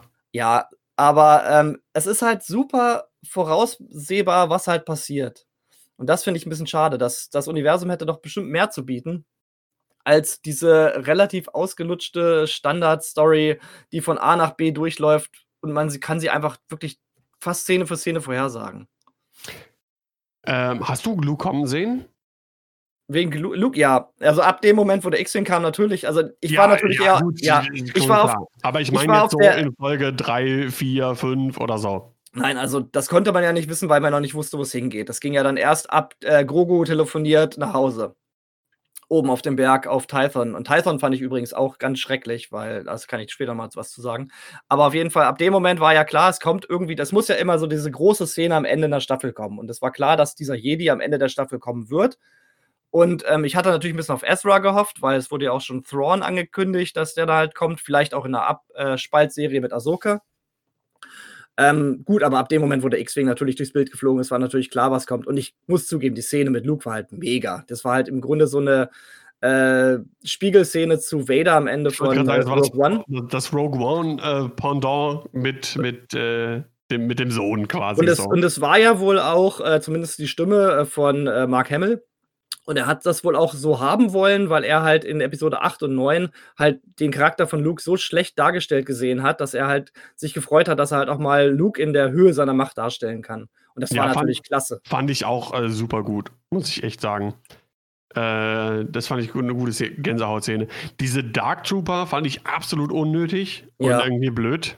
Ich Also- fand das halt ich hatte das bei uns im Discord schon geschrieben, in dem Moment, wo sie halt runtergeflogen sind, um sich Grogu zu schnappen, da hätten sie wenigstens mal einen kurzen Kampf mit denen bringen können, weil die haben halt überhaupt nichts gemacht. Die waren halt bessere schwarze Postboten, sind halt gelandet, haben sich den Grünen geschnappt und sind wieder hochgeflogen. Das, das, das gibt mir als Zuschauer halt überhaupt gar keine Ahnung davon, wie stark oder wie mächtig die sind. Hätten die wenigstens ein bisschen den Helden äh, ein bisschen Feuer unterm Hintern gemacht.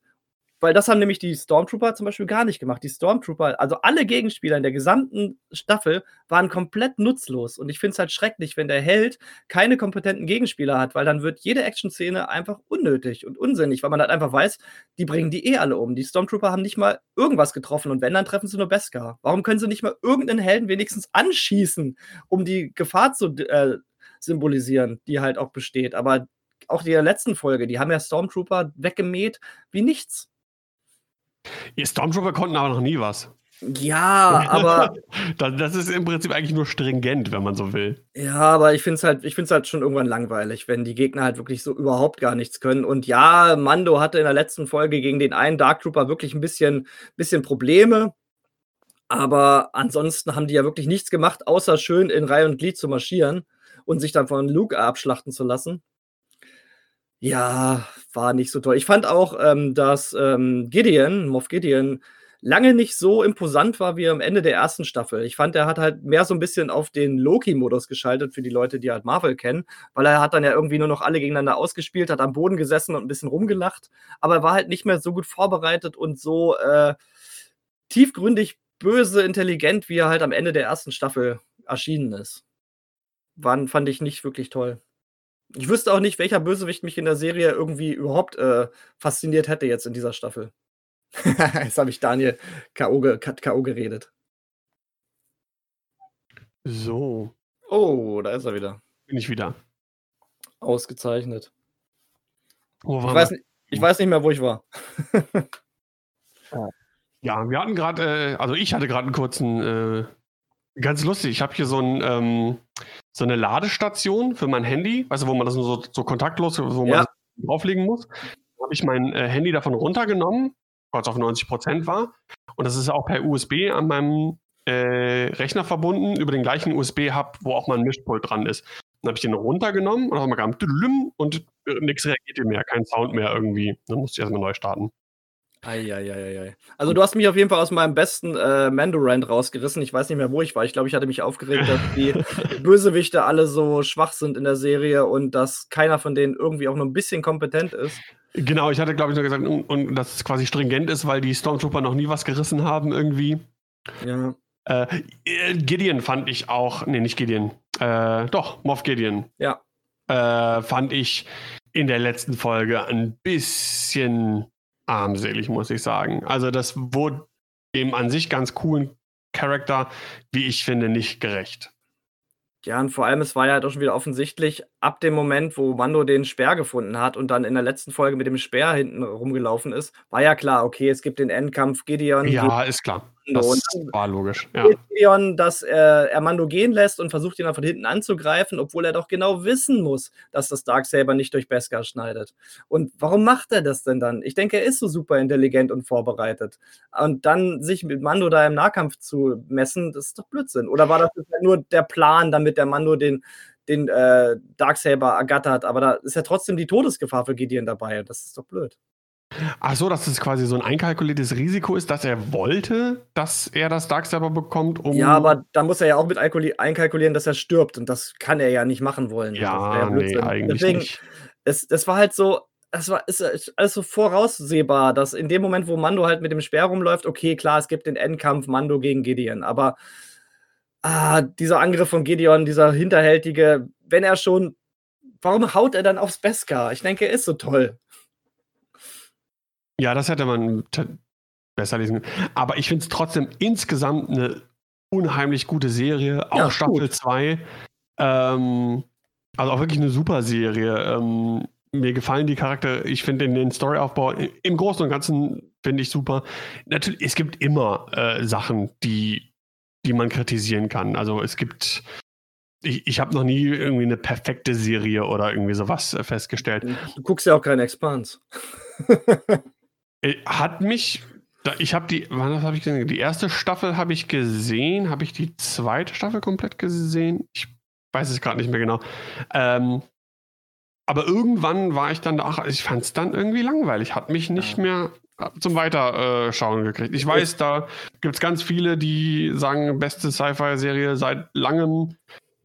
I don't know. Ist nicht, irgendwie ist nicht meins. Hat mich nicht gefesselt. Ist ja auch nicht schlimm. Was ich bei Mando halt zum Beispiel richtig gut fand, das war relativ früh in der Staffel, das war eine der schönsten Star Wars-Szenen überhaupt, war halt das mit den, äh, mit diesem Echsen, wo er da hier mit ihr und ihren Eiern rumgeflogen ist und sie hat dann ihren Mann wieder getroffen auf dem einen Planeten.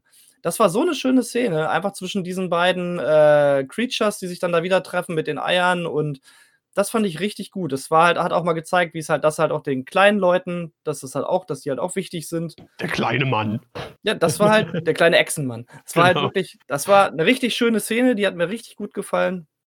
Ähm, die, überhaupt die erste Hälfte der Staffel, glaube ich, hat mir auch besser gefallen als die zweite Hälfte. Wie gesagt, die zweite Hälfte fand ich sehr, sehr konstruiert. Äh, ich ich fand es nicht. Also, ähm, klar, wie gesagt, im Nachhinein, wenn man so darüber sinniert, bla bla bla, okay, dann ich, ich- verstehe auch die Kritikpunkte, aber worum geht es mir denn bei so einer Serie? Ich möchte das Star Wars-Feeling, ich möchte unterhalten werden, denken, boah, geil irgendwie, und das hatte ich beim Gucken. So. Ja, Und- auf und jeden darum- Fall. Ich und- auch immer. Und äh, de deswegen ähm, sehe ich auch über, über Dinge wie konstruierte Plot-Dinger oder sowas hinweg, weil guck dir Star Wars als solches an. Also die Filme jetzt. Und ich rede nicht mal jetzt unbedingt von den Sequels, sondern wirklich von der Originaltrilogie. Da sind so viel konstruierte Sachen und Sachen, die irgendwie unsinnig sind oder sonst irgendwas. Aber es geht, es geht um dieses Gefühl, dieses Star Mhm. Wars-Gefühl. Und ich finde, das, das hatte ich äh, beim Mandalorian auf jeden Fall. Und äh, dementsprechend äh, finde ich das, was äh, Favreau und Filoni da uns hingezaubert haben, einfach nur großartig. Ja, und was halten wir von Boba? Ich, ich meine, was du von Boba hältst, weißt. Alter, ey, das war für mich das Highlight der Folge, wenn nicht sogar der Staffel. Ich natürlich, ich, ich, ich sehe es alles durch die rosarote äh, Boba-Brille. Ich bin Boba-Fett-Fanboy durch und durch. Und diese letzte Szene, wo sie in den ehemaligen Jabba's Palace mit dem fett aufgedunsenen Bib Fortuna. Ja. Auch großartig. Ne, Jabba. Ich glaube, man muss anscheinend, um Hutten- Hutten-Chef da irgendwie zu sein oder Kartellchef zu sein, äh, muss man anscheinend fett werden. Der ob Boba jetzt noch, besten Weg. ob Ja. jetzt noch fetter wird. Da, genau, deswegen, das ist so der erste Schritt so. Äh, Eine kleine Naschkatze, Boba Fett. Also ich, ich fand es auch geil. Ich fand vor allem die Szenen mit der Slave One richtig gut. Also die äh, seismischen Bomben wieder waren super. Diese Oh ja. kleine, der kleine, die kleine Space-Schlacht äh, am Anfang der, zwei, äh, der letzten Folge war richtig cool gegen die TIE Fighter. Das ist schon wirklich klasse. Man hat auch mal gesehen, wie sich das, der Innenraum der Slave dreht, wenn das Schiff halt äh, sich neu ausrichtet. Das fand ich klasse. Also super. Ich hoffe aber trotzdem, dass der Mando, nachdem sein äh, Razor Crest zerstört wurde, äh, vielleicht mal nur. Das war, glaube ich, das Einzige, wo die Gegner mal getroffen haben. Ähm, One-Shot-Kill. ja, One-Shot-Kill. Ich hoffe, dass er nicht mit der Slave, ah, nee, die Slave wird ja, ist ja weg, genau, dass er sich halt ein schönes neues Schiff holt. Ähm, ja, das war schon sehr cool. Ich frage mich halt nur, warum hat Boba halt so lange gewartet, sich seine Rüstung wiederzuholen? So gut wie er war, so ein guter Nahkämpfer und Fernkämpfer, hätte er doch auch problemlos hier den Cobb Vance, den Sheriff von der einen Stadt hier auf Tatooine, ausschalten können oder beklauen können, keine Ahnung, um sich seine Rüstung schon längst wiederzuholen. Das war halt auch wieder so konstruiert. Ähm, ja, das stimmt. Äh, Kann, kann man versuchen, irgendwie so zu erklären, ja, Tatooine ist ein riesiger Planet und das ist irgendwie ein kleines Mini-Kaff irgendwie versteckt in der, in der, in der Tatooine-Wüste oder was auch. Ach, keine Ahnung, ist mir doch auch scheiße. Ja, also ich meine auch der, der neue, die der, Geschichte funktioniert so, der, deswegen. der, der neu geputzte, hochglanzpolierte Boba war ja auch sehr cool, dass man halt mal Boba sieht, wenn die Rüstung mal ein bisschen auf Hochglanz wieder repariert wurde. Ja, fand ich cool. Also mir hat, muss ich ganz sagen, und ich bin ja auch, als Fanboy ist man ja auch kritisch. Auf der einen Seite ist man natürlich geflasht, wenn man sieht, aber auch kritisch, äh, würde ich zumindest mal behaupten. Und ich fand es großartig. Und, und dann dieses The Book of Boba Fett coming December äh, 2021. Oh, mega. kritisch gegenüber, weil ich nicht zwei Serien mit äh, Beskar-Leuten gleichzeitig haben will, aber na gut. Wenn Disney meint. Ich, vielleicht wird das auch so eine Miniserie, so ein Drei-Folgen-Ding oder so, kann ich mir auch gut vorstellen. Ach, so ein Miniseries, ja.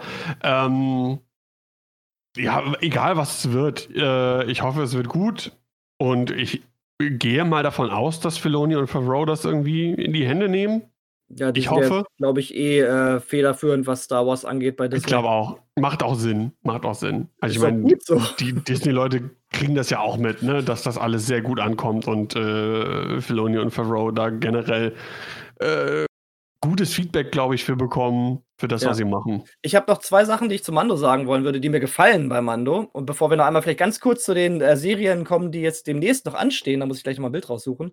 Ähm, und zwar zwei Sachen, die mir richtig gut gefallen bei Mando. Einmal, wie die äh, Mandalorians halt dargestellt werden, wie sie kämpfen. Zum Beispiel halt hier ähm, Bo-Katan und ihre, ihre Crew. Und zwar, dass sie halt zum Beispiel im Kampf halt auch diesen Raketenrucksack total intelligent einsetzen. Das ist halt nicht nur so ein Equipment, was die halt haben, was die ab und zu benutzen, sondern die, das ist halt Teil ihrer Kampftechnik. Das finde ich halt sehr schön dargestellt.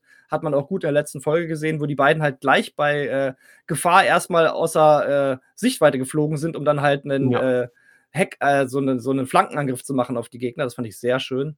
Und was ich echt gut finde, dass sie halt starke Frauencharaktere haben, die aber halt auch äh, passen in ihre Rolle halt, wie zum Beispiel, ich finde richtig gut hier die, ähm, ach, wie heißt sie, die Ex-Rebellen, ähm, Gina Carano, äh, die Genau. Schauspielerin, ähm, ja. Oh Genau. Gott. gestern erst gesehen, schon wieder vergessen. Egal, auf jeden Fall finde ich die halt zum Beispiel richtig gut. Die sieht halt auch so aus wie ihre Rolle. Also sie, der, der nehme ich halt auch ab, dass sie einen umhauen kann. Manchmal ist das ja so, dass irgendwelche wirklich dürren Frauen als taffe Frauen dargestellt werden und dass die dann alle Leute umhauen. Bei ihr glaube ich das. Die, die kommt, passt halt wirklich gut in ihre Rolle. Finde ich klasse. Ist so ein Find bisschen wie, wie bei Game of Thrones mit ähm, Brienne. Brienne of Tarth. Genau Ja. dass sie halt wirklich auch, auch, auch ich mag auch die, ähm, die äh, Fennec. Kenne ich auch von Agent of Shield schon. Ähm, es fällt mir aber auch ihr Name nicht ein. Gott, oh Gott, oh Gott. sind wir gut Mingwa vorbereitet. Ten, glaube ich, heißt die Schauspielerin. Ja, finde ich auch gut, passt auch gut in ihre Rolle. Ähm, ja, also das, die haben schon wirklich gute Charaktere und die haben auch ein Auge dafür, welche Schauspieler sie casten für die jeweiligen Rollen. Das ist wirklich, wirklich gut. Ich finde generell den Cast wirklich gut. Das mu- mu- muss ich einfach sagen. Ähm, da gibt es keinen, wo ich gesagt hatte, die passt mir von der Rolle her nicht oder nehme ich nicht ab oder sonst irgendwas. Ich finde, das ist generell sehr gut gecastet. Zum Beispiel Mayfield. Äh, ich bin ja generell äh, Bill, ein Fan von Bill Burr. Der ist ja in erster Linie, ähm, kennt man ihn als äh, Stand-up-Comedian und auch so Gesellschaftskritiker in den USA. Äh, super Typ. Und den als Mayfield, Mayfield, da spiegelte sich auch viel. Das war halt also ein bisschen auch Bill Burr spielte damit so rein und es passte einfach sehr gut. Und ich fand den einen großartigen äh, äh, Charakter in der Serie. Ja. Und mir ist immer noch nicht eingefallen, wie Gina Carano in der Serie heißt. ich muss gerade was anderes, was anderes öffnen. Äh, warte mal, hochladen. Ähm, oh Gott, ey. Sowas nervt mich dann auch. Ne? Ich, Ja. muss es jetzt, ich muss es jetzt googeln, weil sonst lässt mir das keine Ruhe. Ja, ich bin schon dabei. Ähm, Cara Dune. Cara Dune, ja, danke. Mann, Mann, Ja, Mann. ja, ja, ja, ja. Ja, auf jeden Fall. Richtig cooler Charakter, hat mir sehr gut gefallen. Ähm, was denken wir denn jetzt vom, äh, basierend vom Ende her? Jetzt ist ja Grogu mit Luke abgedampft. Ich wollte noch ganz kurz was zu Gina Carano sagen. Sag noch was zu Gina Carano. Ähm, als Schauspielerin in der Rolle sehr cool. Ich mag, ich mag den Charakter auch. Äh, aber hast du das mitbekommen, äh, die Kritik um ihre Person an sich, also die echte Gina Carano und ihre Nee. Tweets und so? Gar nichts. Ähm, die ist wohl so ein ziemlich ähm, Trump-mäßig, verschwörungstheoretisch Ach, irgendwie je. da großartig am Start. Und das hat mir, ähm, ich glaube, das, das wurde so, ein- ging so ein bisschen durch die sozialen Medien, als die vorvorletzte Folge oder sowas, glaube ich, äh, rauskam und nachdem die veröffentlicht worden ist. Und das hat mich echt doch ein bisschen gestört. Ich habe es dann relativ schnell wieder, zumindest beim Schauen, vergessen. Das finde ich, zeichnet die Serie auch aus. Man ist da sehr, sehr drin. Äh, ja, aber die ist äh, irgendwie auch so irgendwie ein bisschen sch schlechte äh, Kommentare äh, in Richtung von äh, Transgender-Menschen. Ähm, hm. Irgendwie transphobe Sachen hat sich irgendwie gegen das Tragen von Masken positioniert. Ähm, und äh, irgendwas zu, zu, zu, dem Election äh, Process gesagt. Ja, ich bin gerade dabei, das zu lesen, den Tweet. Genau, irgendwie von wegen, dass die Wahl manipuliert ist, äh, gefälscht, bla bla bla, irgendwie sowas in der Art. Und äh, jetzt finde ich die richtig scheiße. Verdammt, du hast mir auch gerade den Charakter äh, malig ja, gemacht. da ging auch der Hashtag Fire Gina Carano äh, durch Twitter. Habe ich gerade gesehen, ja. Äh, aber wir haben noch eine weitere weibliche Rolle, die mir sehr gut gefallen hat. Das war für mich die beste Folge der Staffel, Ahsoka. Ja. Richtig klasse. Super, und, die Folge war fantastisch. Filoni, und da gab es ja auch im Vorfeld äh, Bedenken wegen, äh, wie heißt sie noch gleich? Ro nicht Rosie O'Donnell. Äh, wie heißt die Schauspielerin? Ich sag jetzt nichts mehr. Moment. Ich weiß das, aber ich sag's dir nicht. Ah.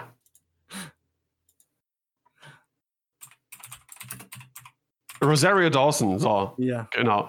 Ähm, die, ich, ich weiß gar nicht warum. Ich, ich kenne sie als Schauspielerin. Ähm, ich weiß aber gerade gar nicht genau, woher.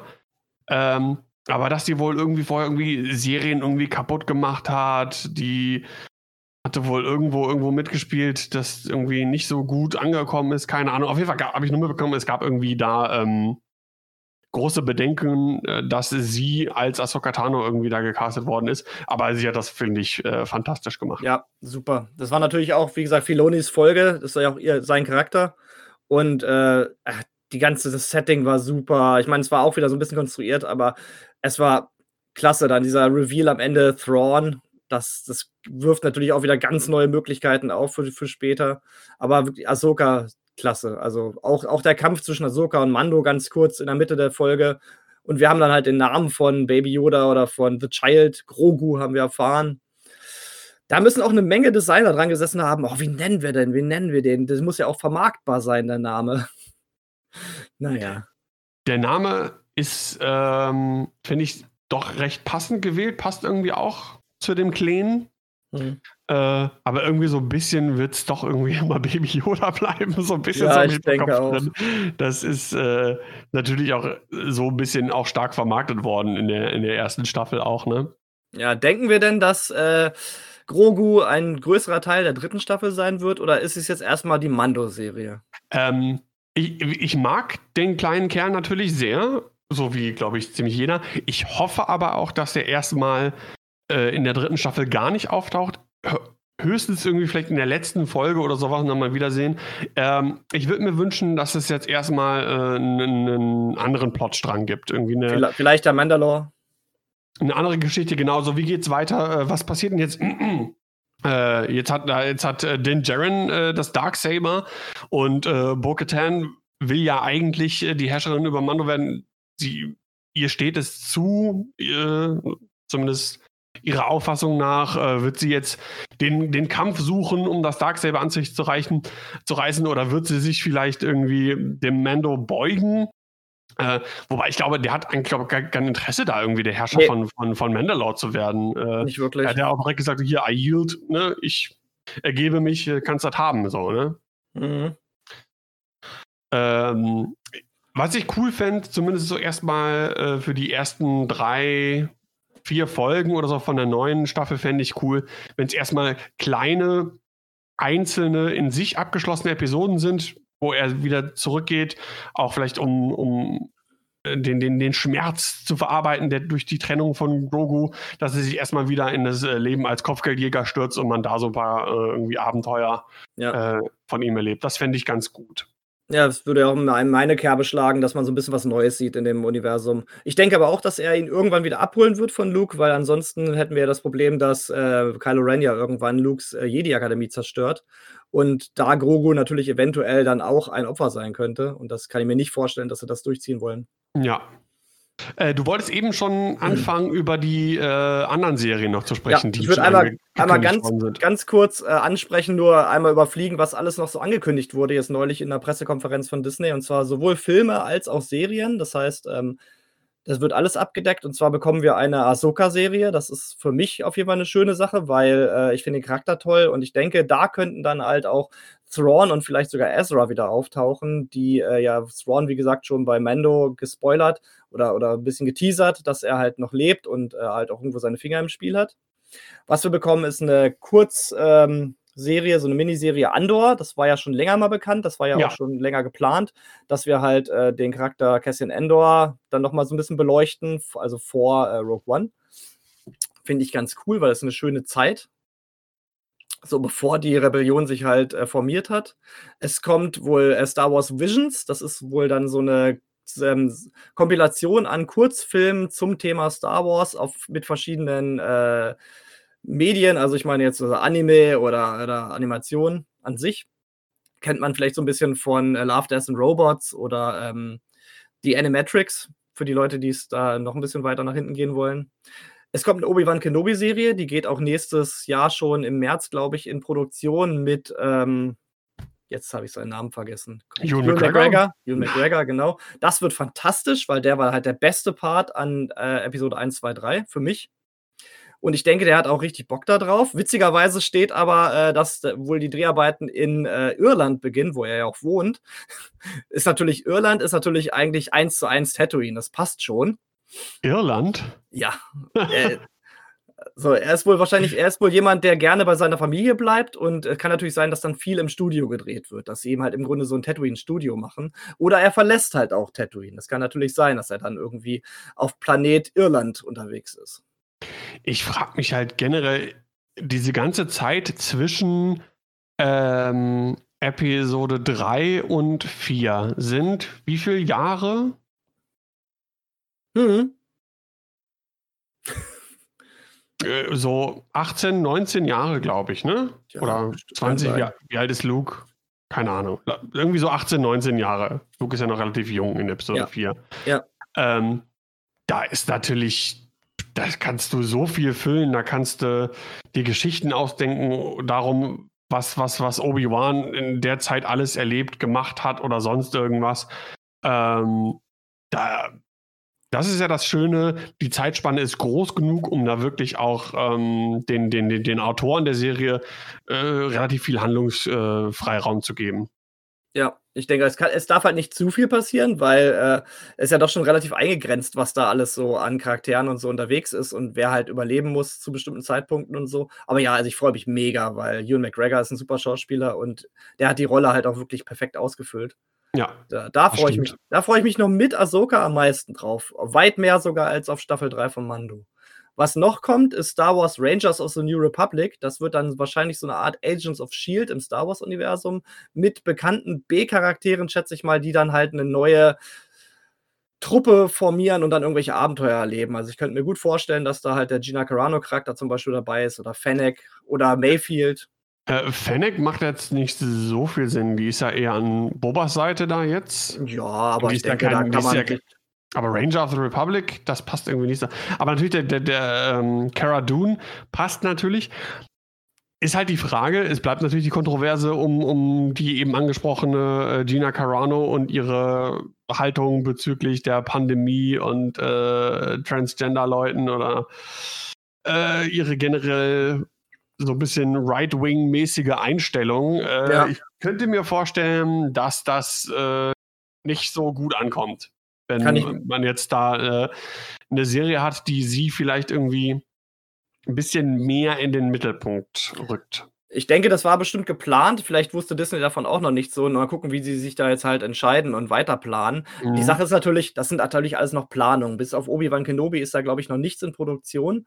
Und ähm, es war ja auch zu Solo-Zeiten so, dass da so viele Filme geplant waren. Und als Solo dann mehr oder weniger gefloppt ist, wurde das alles eingestellt. Das heißt, es muss im Grunde nur eine von diesen Serien nicht gut laufen. Und schon ähm, kann sich das alles wieder ändern. Ja, was ich immer noch schade finde und äh, glaube ich eher an den Sequels liegt als an Han Solo-Film selber. Ja, zu den Sequels komme ich gleich nochmal ganz kurz. Okay. Ähm, eine Sache noch, äh, wir haben einen Star Wars-Film und das wird der nächste Film, der dann im Kino laufen wird, und zwar von der Regisseurin von äh, Wonder Woman. Äh, Star Wars Rogue Squadron. Das muss man sich dann wohl so vorstellen wie äh, Top Gun im Star Wars-Universum. Das heißt, die Rogue Squadron Highway to the Danger Zone. Ich würde eher Highway to the Death Star sagen. und ähm, das könnte richtig cool werden, weil das haben sich viele Leute schon gewünscht und ich auch. Und äh, gerade halt viel äh, Flugszenen mit den X-Wings. Man weiß noch nicht so hundertprozentig, glaube ich, in welcher Zeit das spielt. Ich glaube, es wird vor Episode 4 spielen. Es könnte natürlich aber auch sein, dass es eine Rogue Squadron ist, die sich später formiert, also sich im Grunde nochmal formiert zu äh, Sequel-Zeiten. Aber ich glaube, es wird eher so die Prequel-Zeit. Also ich meine die Original Series-Zeit. Aber das könnte auf jeden Fall sehr cool werden, weil sie hat irgendwie auch gesagt, ihr Vater war halt äh, amerikanischer Kampfflieger und sie kennt das halt auch und sie will das halt auch wunderbar rüberbringen. Und ich denke, Star Wars bietet sich halt auch sehr an für so Charaktere, so Fliegerasse, die dann halt irgendwelche Manöver fliegen und am Ende gibt es dann halt den großen Shootout. Das dürfte sehr cool werden. Und vor allem, wie gesagt, das ist der nächste Film, der angekündigt wurde. Also, das ist das, worauf wir uns auf jeden Fall freuen können. Ja. Was nicht angekündigt wurde, da komme ich noch einmal zu den Sequels, ist irgendetwas, was mit den Sequels zu tun hat. Das heißt, die Sequels sind komplett raus bei diesen ganzen Serien. Außer vielleicht Rogue Squadron spielt in der Sequel-Zeit, was ich aber nicht glaube. Das heißt, äh, Disney scheint diese Sequel, also Episode 7, 8, 9 äh, Ära, jetzt zurzeit so ein bisschen auf Sparflamme zu halten. Haben wahrscheinlich auch mitgekriegt, dass das Fanfeedback nicht so doll war. Und wie gesagt, ich habe auch immer noch kein Interesse, mir jemals wieder Episode 9 anzuschauen, weil ich das schrecklich fand. Ja, ich besitze den auch noch nicht. Vielleicht kriege ich ihn zu Weihnachten, nicht. aber. Ich auch acht nicht es sind einfach so seelenlose Filme. Und ähm, wie, ich, es gibt schon Vermutungen in der Community, dass vielleicht in ein paar ich Jahren. Ich habe Discord äh, gelesen, Vielleicht in ja. zehn Jahren, dass Disney dann sagt: So, passt auf, 7, 8, 9, das ist jetzt Legends, die gibt es nicht mehr und wir machen jetzt neue Filme. Und äh, ja, wie gesagt, es ist halt schon ein bisschen auffällig, Kannst du dass. dir halt das vorstellen? Weiß ich nicht. Ähm, kommt darauf an, wie viel Geld die dann zu dem Zeitpunkt noch einspielen. Also ich denke schon, dass die die noch vermarkten werden, soweit wie es geht. Und dann wird man halt weitersehen. Aber es ist schon auffällig, dass halt keine von diesen Serien auch nur ansatzweise was mit Episode 7, 8, 9 zu tun hat. Es könnte ja auch eine Serie geben, die irgendwie Ray heißt und die dann äh, zuschaut, was Ray halt macht nach Episode 9. Gibt's nichts. Es gibt nichts, was an Episode 9 anschließt oder halt auch überhaupt nur in dieser Zeit spielt. Die haben ja auch zum Beispiel Star Wars Resistance nach nur zwei Staffeln abgeschafft. Die Animationsserie. Äh, also es ist schon auffällig, dass 7, 8, 9 in Häkchen tot sind. Jo, also ich bin gespannt, was in der Hinsicht noch kommt. Also ich hätte prinzipiell nichts dagegen. Äh, wobei 7 fand ich ganz, fand ich auf jeden Fall solide. Ja. Habe ich mir gern angeguckt. Äh, über 8 und 9 sprechen wir nicht. Ähm, worauf wollte ich hinaus? Achso, genau. Und ich hätte auf jeden Fall nichts dagegen, dass das irgendwann mal in den, in den äh, Legends-Bereich verbannt wird. Ähm, aber ich kann es mir nicht vorstellen, dafür ist das, das wäre irgendwie schon ein krasses Ding, zu sagen, hier die Kinofilme, Episode 7, 8 und 9, die zählen jetzt quasi nicht. Und wir machen jetzt, da müssen sie ja 7, 8 und 9 nochmal machen. Dann ja, gibt es äh, Episode 7, Volume 2 oder äh, keine Ahnung. Also schwierig zu verkaufen auch so ein bisschen. Und ähm, man müsste sich irgendwie angestellt, wäre natürlich auch für J.J. Abrams und ähm, wie ist der andere Knirchen nochmal, der 8 gemacht hat? Äh, Chris, Chris irgendwas? Gott, Gott, du fragst mich nach Namen, das ist echt ja, nicht meine stärkste egal. Stärke. So, wäre auch wir waren ein ordentlicher Schlag in die Fresse für die beiden. Ähm, Von der ja. großen Maus mit ihren weißen Handschuhen. Pam, pam, einmal links und rechts. Einmal Ryan Johnson. Ryan Johnson, genau. Ähm, zu, der, zu der ganzen Sache mit, es wäre schwierig, das äh, ähm, halt in die Legend zu verschieben. Denkt nur mal an die ganzen Spider-Man-Filme. Wie viele Spider-Man-Reboots haben wir schon gehabt? Und trotzdem gehen die Leute da rein. Und es ist halt immer im Grunde dieselbe Geschichte. Peter Parker wird von einer Spinne gebissen und kriegt Spider-Kräfte. Das verstehe ich sowieso nicht. Ich habe, äh, ich habe, äh, welchen habe ich denn gesehen? Hier, ähm, wie heißt der nochmal? Oh, heute Namen, ne? Die große Namenfolge. Ja, ich bin mit Namen ganz schlecht. Von, von den neuen Filmen, der, was als erstes kam. Du weißt, was ich meine. Äh, mit Matt Holland. Nein. V vorher noch. Hm. Ja.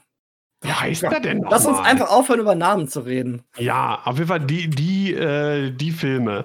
wo auch, ähm, jetzt wollte ich schon wieder einen neuen Namen. Du meinst Tobey Maguire. Tobey Maguire. Dann kam Andrew Garfield und dann kam Tom Holland. Ja, äh, ich habe nur die, ähm, wie hieß der erste? Was Tobey Maguire. Tobey Maguire. Ich habe nur die Tobey Maguire gesehen. Gab es ja. drei Stück von, glaube ich. Genau. Der, der zweite war mit Doc Ock und äh, der dritte mit Venom, glaube ich, ne? Ja. So. Und Dann die Andrew Garfield-Filme waren ja von Sony eigentlich nur gemacht, um die ähm, Lizenz nicht zu verlieren. Die waren auch relativ scheiße.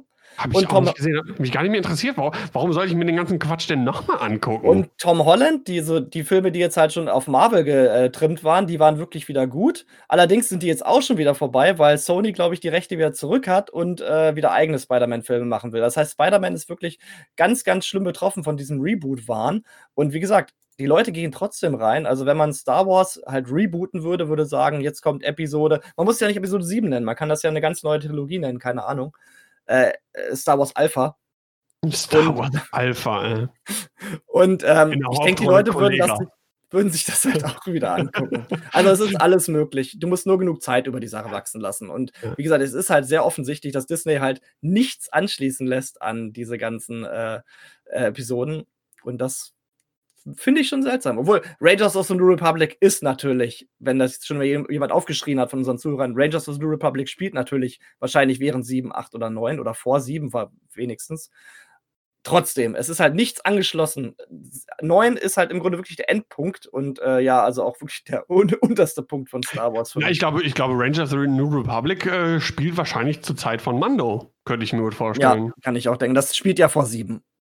Ja, Genau. Ja, also wie gesagt, das Einzige, was ich jetzt noch sagen will, bevor ich eigentlich durch bin mit allem, was ich sagen wollte, ich finde es sehr traurig, dass es keine Dr. Aphra-Serie gab, weil Dr. Aphra ist der beste Charakter, den Star Wars zu bieten hat in den letzten Jahren, besser als alles andere. Ich liebe die Comicserie, ich habe alle Comics hier zu Hause, die ist jetzt auch abgeschlossen, die Serie, soweit wie ich weiß. Und davon hätte man eine fantastische Serie machen können. Der Charakter ist stark, die äh, anderen Charaktere, die mitspielen, sind stark. Vader ist dabei. Das wäre super gewesen. Ach ja, das müssen wir noch sagen. Bei Obi-Wan Kenobi. Vader ist dabei. Er ist wieder da. Stimmt, ja, genau. Äh, und zwar Hayden Christensen Jawohl. als Darth Vader. Richtig. Das heißt, äh, ich sorgt weiß bei nicht, dem einen oder anderen vielleicht auch für äh, zwiegespaltene Gefühle. Hayden Christensen ist ja in der Star Wars Community ähm, ja, äh, sagen wir mal, nicht, nicht, der, nicht der beliebteste äh, Schauspieler, glaube ich. Aber ich ähm, denke, in, ich in, ach, in, in, Episode 3 hat er eigentlich einen ganz guten Job gemacht. Ich denke, das war halt wirklich das Drehbuch einfach, ich, was äh, wollte vor Probleme gestellt sagen, hat. Genau. da muss man ein bisschen meine Lanze für ihn brechen. Ich glaube, es ist nicht seiner nicht vorhandenen schauspielerischen Leistung geschuldet, sondern eher einem äh, insbesondere Episode 2 furchtbarem Drehbuch und ich äh, die, die Lines sind natürlich auch ha, Schlimm, schlimm, schlimm. Naja. naja, also wie, wie, wie, wie viele Dr. Ephra äh, Comics gibt es eigentlich? Ich glaube, ich habe, ich, ich kaufe das immer so in Sammelbänden und ich glaube, ich habe sieben Sammelbände oder so. Okay, aber ich, ich, ich muss, will die mir da mal holen. Ich will mir die alle auf einmal in einem Stück haben. Also ein, also ein fettes Ding irgendwie. Das der Charakter Ding. ist fantastisch. Wirklich. So ein tiefgründiger, cooler Charakter. Du hast halt auch die Charaktere Triple Zero und äh, BT-1 werden halt eingeführt über diese Serie. Vader ist dabei. Du hast super coole Stories. Äh, auch die ganzen Fraktionen werden halt aus ganz unterschiedlichen Sichtwinkeln vorgestellt. Sowohl die Rebellen als auch das Imperium und Scum eine ganz, ganz, ganz tolle Serie.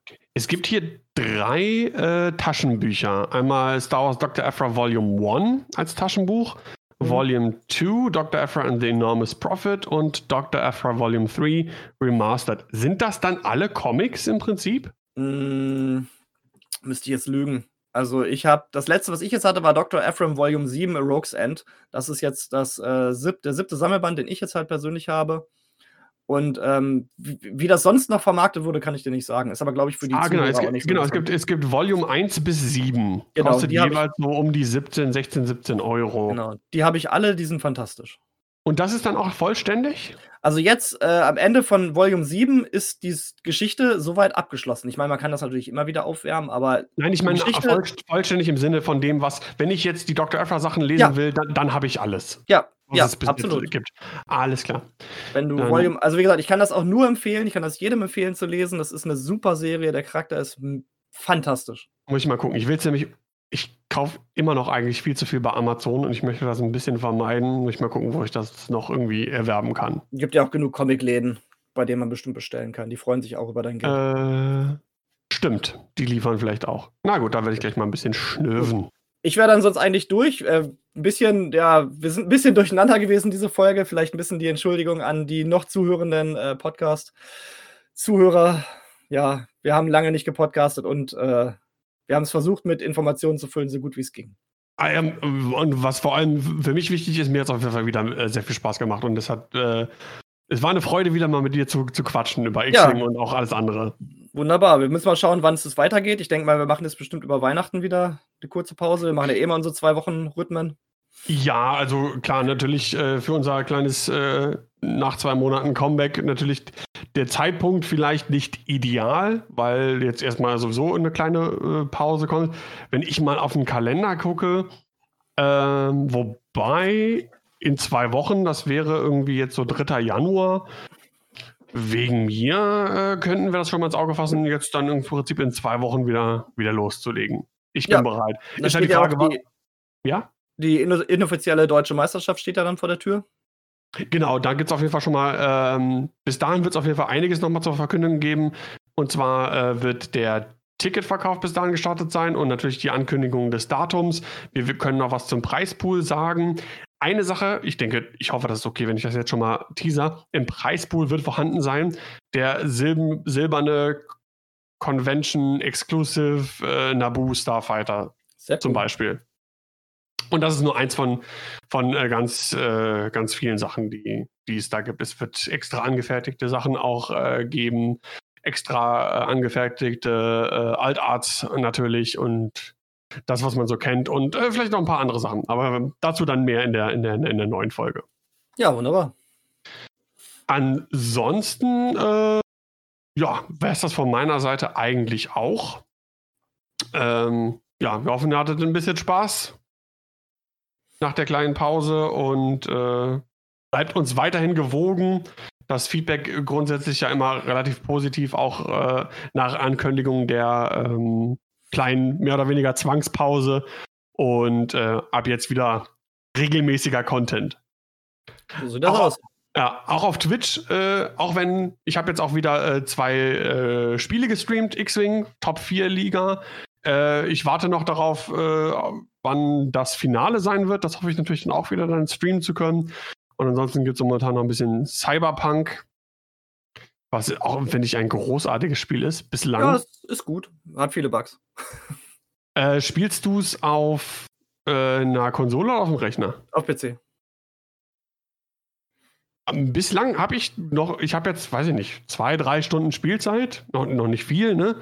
Äh, aber so großartig Bugs konnte ich jetzt noch nicht feststellen. Ja, ich bin jetzt bei 5, 6, aber das würde jetzt den Rahmen sprengen, wenn ich jetzt noch meine Sachen aufzählen würde, die mir an Cyberpunk nicht gefallen. Jetzt wird gleich wieder ein Mando, im Mando-Modus. Ja, nein, nein, das, ist, soll ja auch nicht unser Thema sein. Genau. Ne?